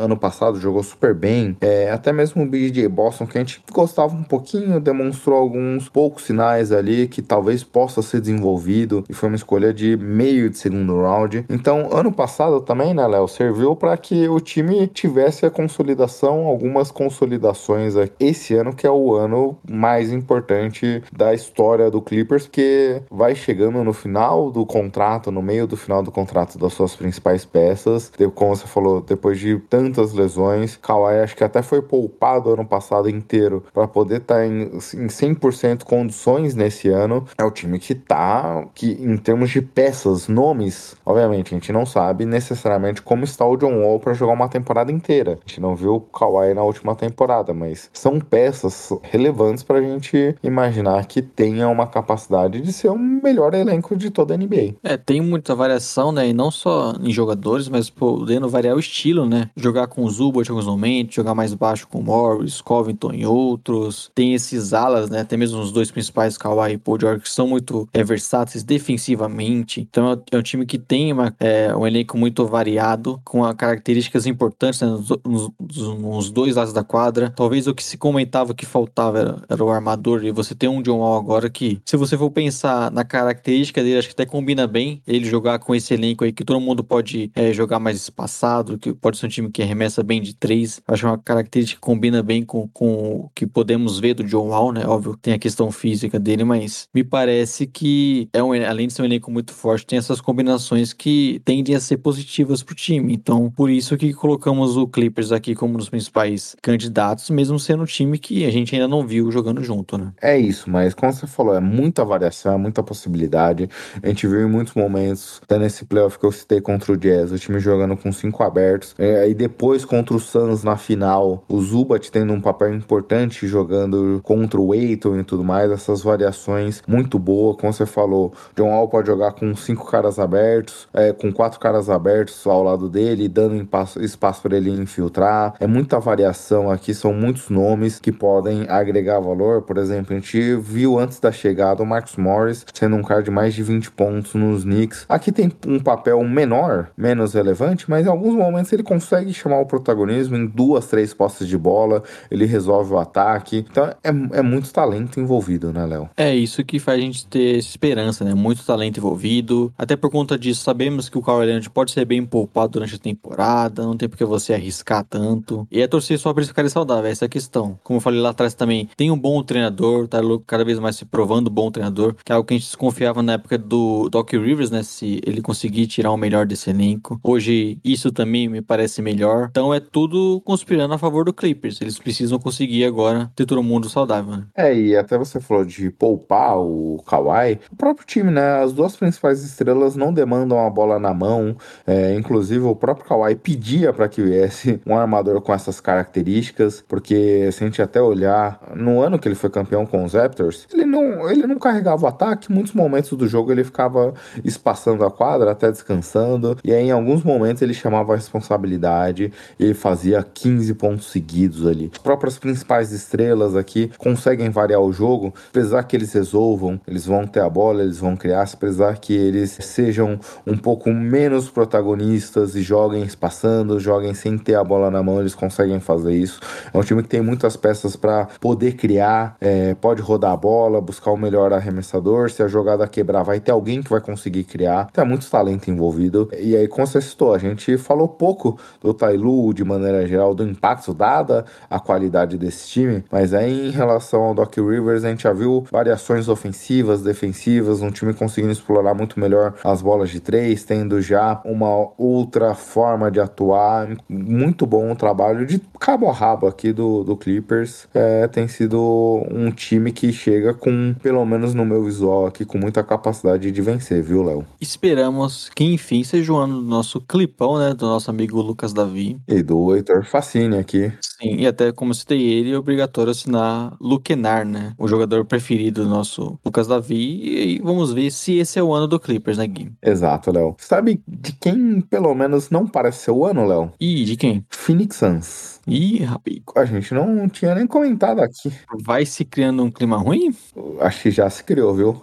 É, parece impossível piorar esse clima ruim. Na- nas entrevistas de chegada, perguntaram pro Eiton se ele tava feliz de terem renovado o contrato. Ele é, eles pagaram, né? Então tem que jogar. Que bom que eles pagaram. O Jerry Crowder, aparentemente, pelo que falam, havia sido sinalizado que ele seria colocado entre os reservas, dando espaço pro Ken Johnson de tu- titular. E a partir daí ele pediu uma troca. E o time trabalha nessa troca no momento. Tem a situação do Sarver, que botou a equipe para vender e ainda não tem nenhuma definição sobre esse ponto. O próprio Sarver tá banido essa temporada da NBA, não pode ter contato com a franquia. Chris Paul com mais um ano de idade e esse clima parecia aquela fala do esqueci o nome agora do fofoqueiro Mor, mas que ele Léo Dias? não, o que faleceu, Léo? O das antiguidades lá. Clodovil, Clodovil Hernandes, que ele tem um meme famoso que ele fala que a- essa festa parece um enterro, né? pouco do sentimento do, do Suns nesse momento, cara. É, porque é um time forte que a gente imagina. Até colocamos aí no top 4, né? A tendência aí, mais um ano brigando por título, tentando chegar longe. Só que começa a se criar várias coisinhas ali que até o assunto deixa ser o time, né? Ah, Crowder querendo sair, a renovação do Eiton, que pelo jeito não tá muito contente, o clima entre eles ali, o Eiton, até mesmo treinador e, e os dirigentes não estão da, da melhor forma. Aí você citou mais um ano pro, pro Chris Paul. Eles tiveram aquela eliminação, né, bem decepcionante contra o Dallas na última temporada. É um time que até pelo estar tão forte assim, estão meio engessados, então eles não conseguiram trazer mais alguma variação, é, algum problema que eles detectaram na temporada passada, eles não conseguiram melhorar porque é basicamente o, o elenco que eles conseguiram manter é o mesmo. Então é um time que eu ainda gosto bastante, gosto do Monte Williams e tem o Chris Paul, o Booker, mas eu começo a ficar preocupado porque a conferência não vai ajudar eles, né? Se eles bobearem, eles vão acabar caindo ali e eles precisam conseguir dominar esse vestiário principalmente, né? Parece que já tinha sido um pouco do trabalho do Monte Williams ano passado, né? Porque já tinha toda aquela situação do Sarver. Ele mesmo falou que blindou um pouco o vestiário e conseguiu ter uma temporada boa, mas a situação de como terminou o ano, a forma melancólica do Aiton se recusando a entrar em quadra, soma-se a isso a demora que o Lake, que o Suns teve em relação a pagar ou não o jogador, a própria situação de renovação do contrato, que não saía nada, o Suns não fazia proposta, ficava esperando e tudo mais. E aí, se não fosse o Pacers, se arrastaria ainda mais toda aquela situação. É um time que nesse momento, Léo, infelizmente, não era para ser a situação. Aquela gota d'água em gota d'água, Léo, parece que esse copo explodiu aqui e não sei o que esperar. Particularmente, eu esperava que as coisas fossem superadas durante a intertemporada, mas parece que nenhuma ferida foi sarada da última temporada para isso que vivemos no momento. É isso, né? E são jogadores importantes, né? O Crowder, como você citou, talvez até perdesse mais espaço, mas ele é um cara importante pra rotação, um ala defensivo que arremessa de três. E eles não têm um elenco tão vasto assim. Então, eles vão trocar ele, o que, que vai vir em troca? Então, é algumas questões pequenas que acabam pondo em dúvida, né? Até o potencial desse time. É muito forte, o quinteto é muito bom, ótimo treinador, mas como eles vão lidar com essas questões fora de quadra, lidar com a frustração, de repente, um, um início ruim. E aí, como eu falei, a conferência é muito forte, você vai ficando para trás. Como eles vão lidar com isso, já tendo um vestiário que parece ali não tá todo mundo se entendendo tão bem. Então eu tenho um pouco de preocupação com o Suns, um pouco a mais do que eu teria normalmente com um time tão forte assim, né? É esse, acho que o momento, pelo menos as situações, o obviamente o que não é dito e o que é passado pelas imagens, e pode ser que isso tudo chegue no dia 1 da temporada regular, o que a gente veja em quadra seja totalmente diferente do que a gente viu nas entrevistas, nas falas, nas mensagens passadas por pelos insiders, seja totalmente diferente, né, Léo? Mas hoje a imagem dá a entender que é um clima estranho. Pode ser que nada disso entre em quadra. Pode ser que tudo isso fique fora dela e a gente veja um time coeso como a gente viu nesses dois últimos anos. Mas nesse momento são situações preocupantes. Sem falar desses aspectos, Léo, de maneira geral, é um time que se manteve muito parecido com a última temporada. O elenco é basicamente o mesmo. É um bom elenco. A forma como o time conseguiu criar sua proteção defensiva, a forma do ataque variando entre Devin Booker e Chris Paul são pontos importantes. O time sentiu a falta e continua sentindo, a meu ver, de um criador que venha do banco, consiga Sim. manter o ritmo aqui. Acho que esse é o principal ponto. A gente viu muita dificuldade também para os momentos que o time ficou sem o DeAndre Ayton. São brechas nesse elenco que ainda não foram superados. É, o Payne não teve uma nova temporada muito boa, né? Como ele tinha tido lá na anterior que o time chegou na final. Eles têm a volta do Dario Saric, que é importante, é um pivô diferente, né? Do que eles Exato. colocavam em quadra quando saiu o Ayton. Ele foi importante na rotação até para jogar junto com o Ayton em alguns momentos. Eu acho que ele bem fisicamente pode contribuir bastante, mas não é um elenco dos mais. que tem mais opções, né? Como você citou, acho que eles necessitavam de mais um outro armador para vir do banco para controlar o jogo quando você não pode contar com o Chris Paul. Questões que não foram sanadas e ainda tem essas, essa, essa do Crowder aí que a gente não tem certeza se ele vai voltar a jogar pelo time novamente. É, a situação do Crowder é um cara que tem valor, né, Léo? De certa forma, é um cara que tem bastante valor. Eu imaginava que talvez essa situação também já tivesse sido resolvida até aqui, mas não, não vimos essa conclusão de maneira geral. Mas é um cara que imagino que tenha seu valor. Mas é estranho, né? Quando sai a notícia que o Chance publicou lá que o Crowder pediu troca. A gente tá acostumado a ver essas bombas com grandes estrelas, né? Você vê, oh, o Crowder tá pedindo troca. O que, que aconteceu aqui, né? O que, que eu perdi? É, exatamente. Um ponto que eu esperava na temporada passada que tivesse um impacto maior, Léo, e me decepcionou de certa forma, e pra você ver como eu tenho me decepcionado com coisas não tão relevantes, mas lendo Shemet. Eu imaginava que ele ia ter um papel ali secundário nas bolas de três, mas muito mais efetivo nesse lado da quadra. Ele teve um aproveitamento próximo da média da carreira, mas um volume mais baixo. Eu não senti que ele conseguiu contribuir tanto, assim como a gente já viu, até mesmo no, nos Nets na última temporada, ou até mesmo no Clippers anteriormente. É, cara, pra ter. Tem uma importância nesse elenco, né? Principalmente com ele curto. Acho que ele pode ser um cara pra, pelo menos, continuar contribuindo, hein? E agora vamos pro próximo time, Léo? Bora. Falando mais dentro de quadra ou nem tanto assim com o Golden State Warriors. O Warriors, se esse podcast fosse gravado há dois dias atrás, acho que a mensagem seria outra, né? Mas desde a situação que a gente até debateu aqui no assunto introdutório do Draymond Green, Jordan Poole, a renovação ou não do jogador, se tornou um clima estranho nesse momento aqui e até no olho do furacão nesse agora palpitar sobre é até complicado, né? É, como que vai ficar esse elenco, né? A gente sabe que eles mesmos muitas vezes se resolveram, né? O Curry, o Clay Thompson, o Draymond Green, o Steve Kerr dava essa liberdade, mas aí, como até mesmo veio a público essa questão do, da agressão do Draymond Green com o Jordan Poole, como que eles vão lidar, como que os dois envolvidos vão lidar, né? Então, algumas questões fora de quadra que são importantes pra gente, que a gente tá falando de um, de um potencial candidato ao título novamente, né? Então, por mais que seja, possa parecer, como alguns citaram lá atrás, né? Ah, algo que acontece nesses times, sendo tão exposto como foi assim, eu acho que pode ca acabar causando algum impacto e até, quem sabe, gerar alguma troca, né?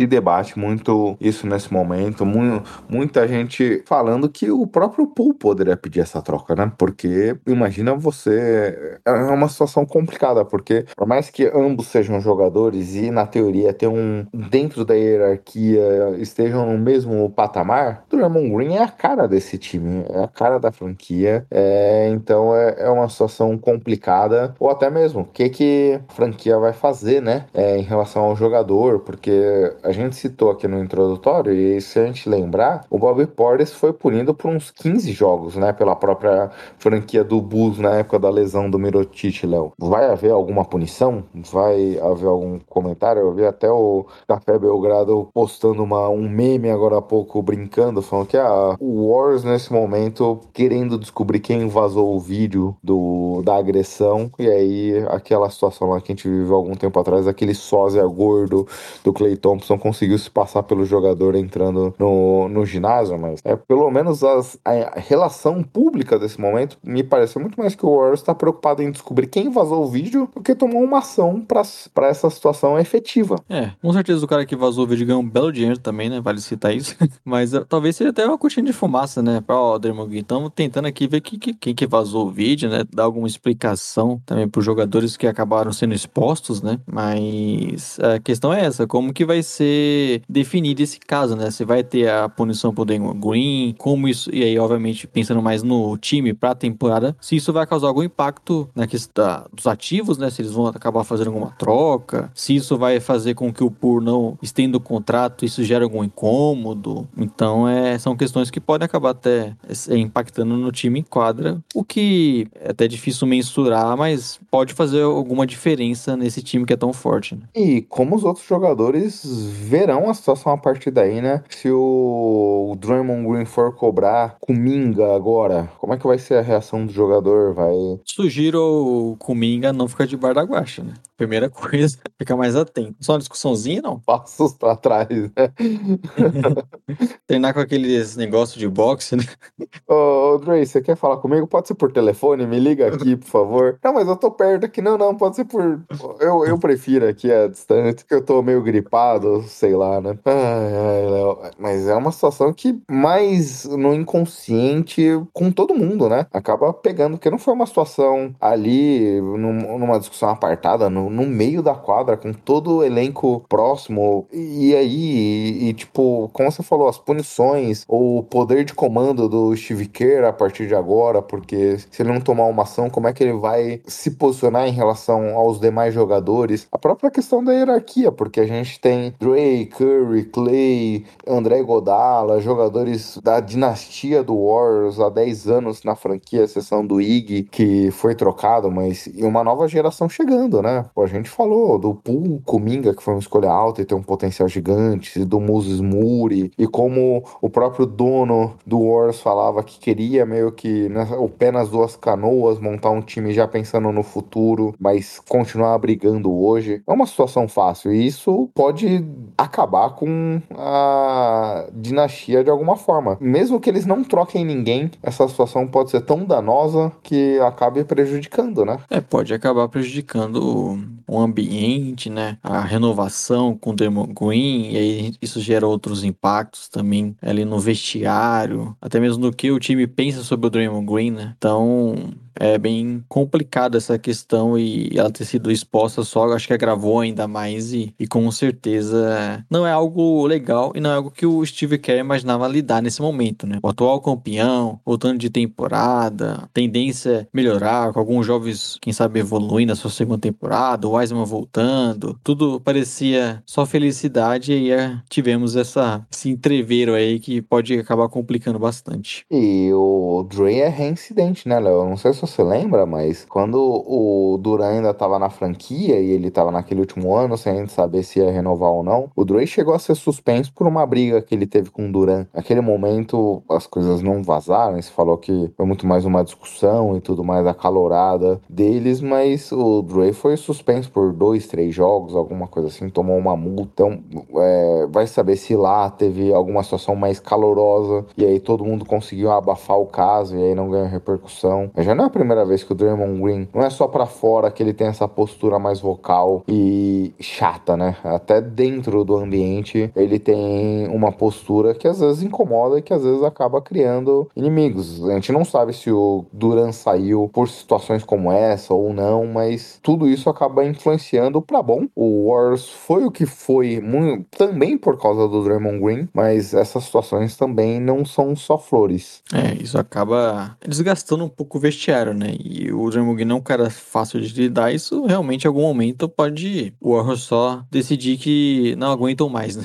Obviamente, né, Léo? Isso daqui não tinha como não falar de fora da quadra, mas era um tema importante. Dentro de quadra, o time perdeu o Luvinha, Gary Payton, o, segundo, o segundo Otto Porter, duas peças importantes. Tem a volta do James Wiseman, tem a chegada do Dante DiVincenzo. São nomes importantes o Otto Porter fez papel em alguns momentos até de pivô na time, então se imagina que o Wiseman pode ocupar um pouco desse papel, sem a variação que o Porter trazia, mas a ausência do Luvinha, que não foi durante a temporada regular toda, né? O Gary Payton II ganhou muito protagonismo do meio pro final da temporada, é, nos playoffs acabou sendo uma peça importante, não foi necessariamente um fator ao longo de todo o ano, até mesmo para considerar a projeção desse início de temporada, mas são ausências importantes aqui. Por outro lado, também além das que eu citei. Clay Thompson vai ter a sua segunda temporada. Ano passado estava voltando depois de um longo inverno. Curry teve a sua pior temporada de aproveitamento em bolas de três da história. Olhando pela carreira, imagina-se que volte a uma regressão para média. Então, apesar dos problemas, o time tem espaço para melhorar. É, tem essa melhora dos seus principais jogadores. O Wiggins mais ativo, né? Como vimos nos playoffs, com seu papel bem definido também lá defensivo e até parece ser mais motivado com isso. Aí você tem os jovens que eu citei, né? Mosmood, Kumin, na segunda temporada podem ser mais importantes na rotação. O próprio Dante de Vincenzo, né? A chegada dele, acho que é um jogador que pode ser bem útil ao elenco. Quem sabe o Wiseman, né? Grande questão desse, grande dúvida desse elenco é se ele vai ter grandes minutos, se ele vai ser importante, como ele vai jogar, como o Warriors vai utilizar ele, mas é um cara que pode é, ser bem importante para essa temporada também. Então é um time que tem margem para crescer para continuar bem forte, para continuar disputando ali o topo. Tanto é que colocamos em terceiro na nossa lista aqui, né? Isso, e, e o Wiseman, Léo? E o Wiseman, como está a né? expectativa com esse jogador? É, a expectativa é complicada porque ele tá justamente no Warriors, né? Que muitas vezes nem quer utilizar esse pivô e é um time forte, não vai simplesmente botar ele em quadro e deixar ver como que vai funcionar. Acho que a tendência é ele ter espaço. A gente citava, né, como era importante a liderança de um cara como o Draymond Green, o que é até difícil falar isso hoje, né? Mas é importante a liderança do Draymond Green para ele aprender a se posicionar melhor, tá mais atento ao jogo também. Parecia um pouco meio que o Wiggins, né? Ele parecia um cara às vezes motivado, que não tá sempre atento no que tem que estar tá fazendo. Me- meio blasé, assim, de certa forma. Sim. E aí utilizar todo o potencial físico que ele tem, né? Pra ser um bom parceiro de pick and roll, dar muita enterrada, né? Pegar muitos rebotes. Eu acho que só ele ajudando isso já é bem importante. Já se torna muito útil porque o Warriors precisa. Não necessariamente vão tirar, talvez tirar o melhor dele, né? Talvez uma escolha importante de draft, você queria ver um cara que fosse mais importante pro elenco. Só que como é o Warriors, acho que se de repente ele não estiver jogando muito bem, ele acaba nem entrando mais na rotação e vira um cara para ser trocado. Ah, Até pela proposta do, do time que quer ser campeão, né? Eles não querem desenvolver jogadores. Seria fácil, por exemplo, até imaginar numa outra franquia, numa outra situação, tendo um time brigando, tendo uma escolha alta, como foi o Wiseman. Por exemplo, ele voltando de lesão e a preparação toda vendo ele como titular. O Looney ainda é o titular dessa posição. Independente do potencial, o futuro que o Wiseman pode ser melhor que o Looney, o Warriors, o Kerr, tá preocupado com hoje. Quer saber quem é o melhor jogador para ajudar hoje. For o Looney, independente que ele não tenha um potencial de ser All-Star, ele vai ser o titular e ele que vai fazer o papel. Essa escalada para ter confiança, para conseguir galgar o espaço, também não é fácil, né? É, e não é fácil para um, um jogador que claramente precisava amadurecer, né? É, era muito novo ainda e tinha jogado pouco, né? Não foi tão simples, não é tão simples assim essa evolução, tendo uma segunda temporada que ele não jogou, ficou fora. Então tem a questão física também, né? Então vamos ver o que vai acontecer com o James Wiseman e como o Warriors vai utilizar ele, quanto tempo de, de quadra ele vai ter. São questões que ainda temos algumas dúvidas. Exato, Léo. Bem, vamos pro segundo colocado? Bora. Vamos para Milwaukee Bucks, Léo. Que ano passado, quando teve o seu Big Three, Drew Holiday, Chris Middleton e Giannis Antetokounmpo jogando juntos, eram aquelas estatísticas que basicamente não perdiam. Era um time que parecia o time campeão da liga. Mas os três sofreram com, com lesões, ausências durante o ano. Chris Middleton fo- se marcou e perdeu os playoffs ali. E até sem o Middleton, parecia até que o Bucks poderia vencer em alguns momentos o Celtics. A gente ficou com aquela sensação que se ele não tivesse machucado, o Bucks poderia ter sido o campeão da NBA, ou ter pelo menos chegado à final da liga. Tem também o Brook Lopes com uma lesão, e aí a gente viu o Bobby Portis ganhando um protagonismo maior, até nos surpreendendo de certa forma, sendo titular, conseguindo jogar bem em muitos momentos ali com o Yannis e tendo um, um espaço maior de produção. E Brook Lopes volta, Middleton volta, o time trouxe algumas peças aqui para compor esse elenco. Tem a situação do Joe Ingles que deve voltar só pro meio da temporada, mas se mantém o elenco mais ou menos parecido com o da temporada passada. Temos também Serge Ibaka, Léo, que se machucou, jogou pouco nesse último ano e talvez agora com o espaço maior recuperado da lesão e podendo se desenvolver ao longo do ano, a gente consiga vê-lo produzindo mais. Wesley Matthews renovou, Javon Carter renovou. Então é basicamente um elenco bem parecido com o que a gente viu das últimas temporadas, se mantendo para essa aqui. É aquilo, né? Eles tendo esse trio de Holiday, Middleton e Giannis, eles vão ser fortes. Como você citou, até mesmo sem o Middleton, foi o time que na conferência ali mais deu trabalho pro, pro Celtics que poderia muito bem ter passado sido campeão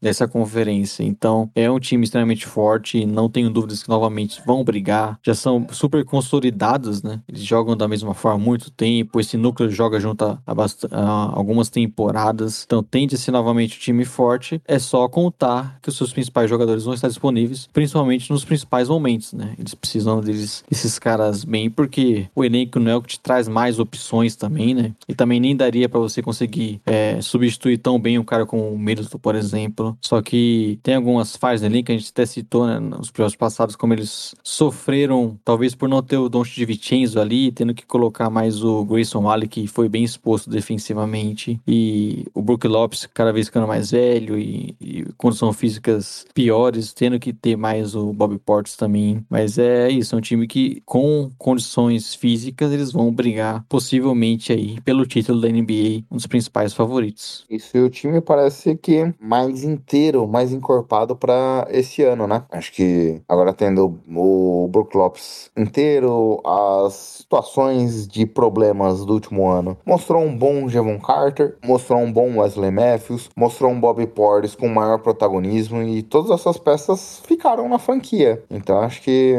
a gente pode ver um Bucks mais maduro e mais coeso esse ano. É, a tendência é essa, né? Um time mais fisicamente completo, mais maduro. Joe Ingles pode ser um cara importante, não já no nível que ele foi no, no Jazz, né? Até mesmo depois de uma lesão grave, mas é um jogador bem útil para você ter no elenco. Eu acho que é, com as características dele, ele completa bem ao que o, o Bucks precisa, né? Ser aquele jogador que passa bem, arremessa, faz um pouco de tudo. Eles conseguiram reforçar de alguma forma, né? Mesmo com esses contratos mínimos, não tinha como melhorar tanto o elenco, mas a questão pro Bucks é sempre essa. Com o Big Three jogando bem, eles vão ser fortes, eles vão ter uma boa defesa, eles vão estar no topo, eles vão estar conseguindo ganhar fácil dos, dos times mais abaixo da conferência e a grande questão é esses confrontos mais diretos aí, como eles vão lidar com algumas questões e principalmente com parte física e o elenco, né? E, Léo, eu tô com aquele sentimento aqui, obviamente, dado todo o histórico dos Bucks e da forma como o time joga, que esses são os, os candidatíssimos a terem a melhor campanha da NBA esse ano. Até quando a gente olha aqui a nossa relação de topo, a gente ainda não falou do Celtic, mas tem toda a situação envolvendo o técnico e a gente não sabe o que esperar de Boston para essa próxima temporada. O Wars tem toda a situação que acabou de acontecer. Suns com problemas de relacionamento e tudo mais. Clippers com jogadores voltando de lesão. Sixers com um novo elenco. Nuggets com jogadores voltando de lesão. Grizzlies com algumas perdas. Aqui eu já falei praticamente todos os times que a gente cotou no top 10. Todos eles têm alguma situação ali para se questionar, pelo menos deixar as coisas em aberto. O Bucks parece o time mais coeso nesse momento. Eu não tô falando de temporada é, de playoffs e tudo mais. Um, porque tá muito distante, tem muita coisa para acontecer. E, e, dois, as coisas variam e mudam pros playoffs, as coisas são diferentes. Mas olhando o time candidatíssimo até a melhor campanha da NBA na temporada regular, pelo passado do que a gente já viu desses Bucks conseguindo destruir seus adversários, é, era a equipe há dois anos atrás que mais venceu, que já teve o placar mais elástico entrando no último quarto da história recente. Yannis Antetokounmpo, Budenhauser e tudo mais. Me dá a impressão, hoje olhando o preview aqui, que é a equipe que tem a maior capacidade de manter a marcha alta na temporada regular aqui. É um time que sempre foi muito forte nos últimos anos na temporada regular, né? Com esse elenco sólido, com a maneira de jogar bem definida, que dá muito certo, principalmente na temporada regular, né? Os arremessos de três caem mais. Então, tudo bem que eles acabam poupando em alguns momentos o Yannis, a gente viu isso na temporada passada. Eles acabam sofrendo com isso, mas a tendência é novamente ser um time muito forte, temporada regular, como você falou. Talvez sem essas questõezinhas aí até essa quadra, seja o time mais forte aí, talvez uma boa aposta para você colocar como o time que mais que o time que deve mais vencer partidas na temporada regular. Vamos para nossa última franquia? Nosso querido Boston Celtics, né? É, que tem toda a situação envolvendo Will Doca. Isso complica bastante nossas expectativas a partir de agora. Eu vou falar pra você, viu, Gui? Se a gente tivesse esse Power Ranking, eu que escolhi o Boston Celtics como primeiro. Se fizesse depois da história do Doc, eu teria colocado o Bucks antes. É, e eu acho que eu iria de Warriors no momento. Talvez o, o Celtics cairia até para fora do top 3 aqui, ou top 5 se bobear. É uma situação polêmica, né, Léo? A gente não tem muito o que analisar do Celtics como preview, é, porque a gente não sabe qual vai ser a proposta do time, é, o que varia do Doca pro novo treinador e tudo mais. O que tem a situação também que envolve a lesão do Robert Williams, que deve perder pelo menos o primeiro mês de temporada regular. Fora isso, Léo, é um time que trouxe Malcolm Brogdon, é um time que tem Marcus Smart, Jalen Brown, Jason Tatum, Al Horford, tem bastante gente com capacidade de produção. Tem Derek White, que teve um papel importante, talvez tenha algumas dificuldades ali na posição de pivô, mas todo o restante do elenco ali consegue fazer mais duas, três posições.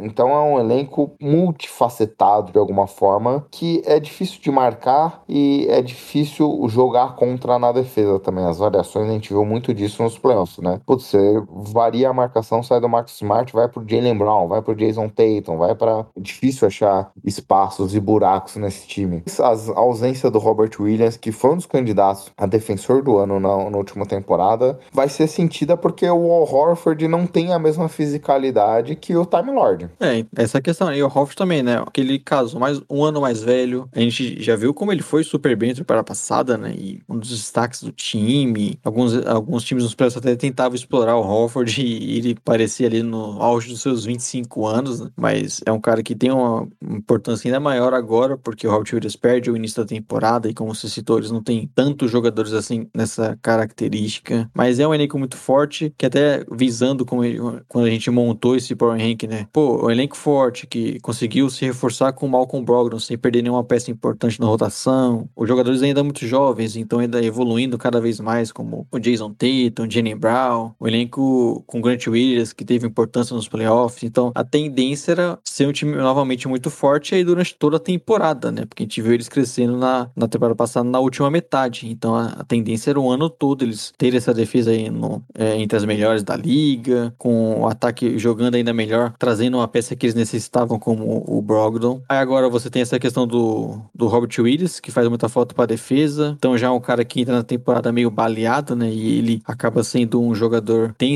é, normalmente esses problemas físicos e como vai ser isso nesse ano, como o elenco vai lidar com a questão do Doca fora, como o novo treinador vai montar o time, né? Será, será que ele vai querer mexer o mínimo e manter da mesma forma e, e se isso é possível? Então tem essas questões que acabam pondo um pouco em dúvida do que gente esperar dos Celtics, né? Ainda acho que vai ser um time muito forte nos principais da, da liga, mas essas questões, principalmente de vestiário que já assombraram os Celtics há um tempo atrás, podem acabar atrapalhando um pouco, né? Esse é o ponto, né? Os próprios jogadores falaram que o papel importante do Doca era que ele era muito franco, trazia os problemas, expunha, conversava com todo mundo. Pode ser que isso, com uma outra filosofia de treinador, mude. E como os jogadores vão sentir a partir daí, é, é difícil mensurar isso, porque a parte tática, é, um novo treinador já fazia parte da comissão, já conhece a dinâmica, talvez até mantenha a mesma proposição. É simples, mas a parte de liderança do que talvez o Doca conseguiu trazer, é difícil de mensurar esse impacto. Então é, é complicado aquilo, e até difícil fazer um prognóstico do que esperar do Celtics, né? É, porque fica essa dúvida, né? Como você citou, a questão de como o Docker é importante para lidar com os jogadores, agora ele não vai estar tá lá como novo treinador vai lidar, de repente com alguma questão que acaba tendo num dia a dia ali, e aí como os jogadores vão receber isso. Que, que nem a gente teve no começo do ano, o Smart pega uma entrevista e fala que o ataque no final do jogo é previsível, que a, todo mundo sabe que a bola vai na mão do Tatum e do Brown, e acontece isso. Como é que você vai lidar? A forma como o Doca vai lidar é diferente do que outra pessoa lidaria. E como você vai mensurar tudo isso é. E tudo isso fez. A forma como o Doca tratou as situações fez com que o time se tornasse mais forte, conseguir evoluir para chegar a janeiro, ter de janeiro até o final da temporada o melhor rating ofensivo e defensivo da NBA. É, essas camadas que foram construídas foram importantes. E a gente não sabe o que agora. Mais ou menos isso, né, Léo? É isso. Ainda é um time muito forte. Esperamos uma grande temporada aí do Smart, do Brown, do Tatum, ao Hofford. Mas é muita coisa pra gente descobrir como que eles vão lidar, né? E, e é isso, essas questões que podem acabar, de repente, não sendo tão bem resolvidas e aí impedir o Celtic de, de ser aquilo que a gente projetava, né? Que é hoje aqui na nossa lista principal candidato, talvez, ao título. Podemos terminar então? É isso, terminamos o nosso preview longuíssimo de três episódios com 30 times falando de todos. Eu acho que a gente não vai acertar muito, viu, Gui?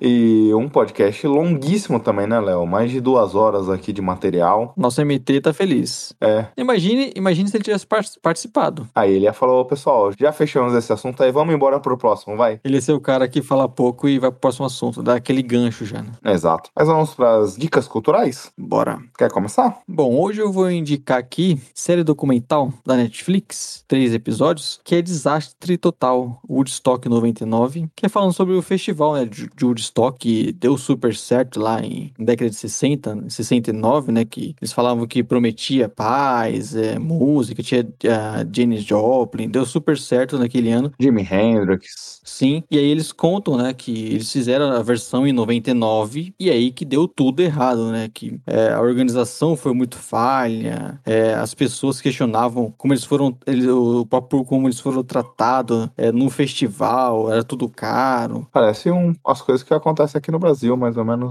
É, um, justamente um caos, né? E aí, nesses três episódios, eles contam, né, como a organização deixou o público aí bem insatisfeito, o, a situação, eles até falam lá dos banheiros químicos, era bem deplorável e, então, para quem gosta aí, talvez até de, de música, né, embora não, não seja o foco do, dessa série, eu gostei bastante e é bem rapidinho também, são três episódios ali de 40, 50 minutinhos e, e vale a indicação. Netflix. Bem, Léo, eu vou indicar um produto que eu não consumi, mas eu acho um, um tema bacana, eu gosto do Olhares Podcast, que é o podcast da Aline Heck, tem um arroba no Twitter, advogada cansada, e ela tá produzindo um livro que tá em financiamento coletivo, que tem o objetivo de falar sobre mulheres no podcast, feminismo no podcast, então ela vai entrevistar pessoas, vai produzir um, um conteúdo a partir dessa temática, e gostaria de indicar essa produção aqui, gosto da Aline, já interagi com ela em alguns momentos no Twitter e tudo mais, é uma boa produtora de conteúdo, então gostaria de indicar esse tema aqui para vocês seguirem lá, curtir e avaliar se participam desse financiamento coletivo. Fica a recomendação.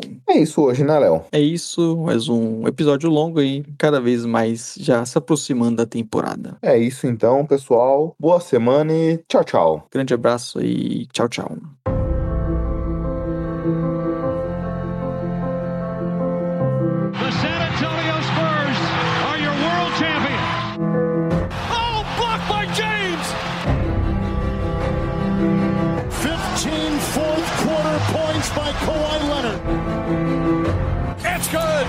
Durant from downtown. Bryant for the win.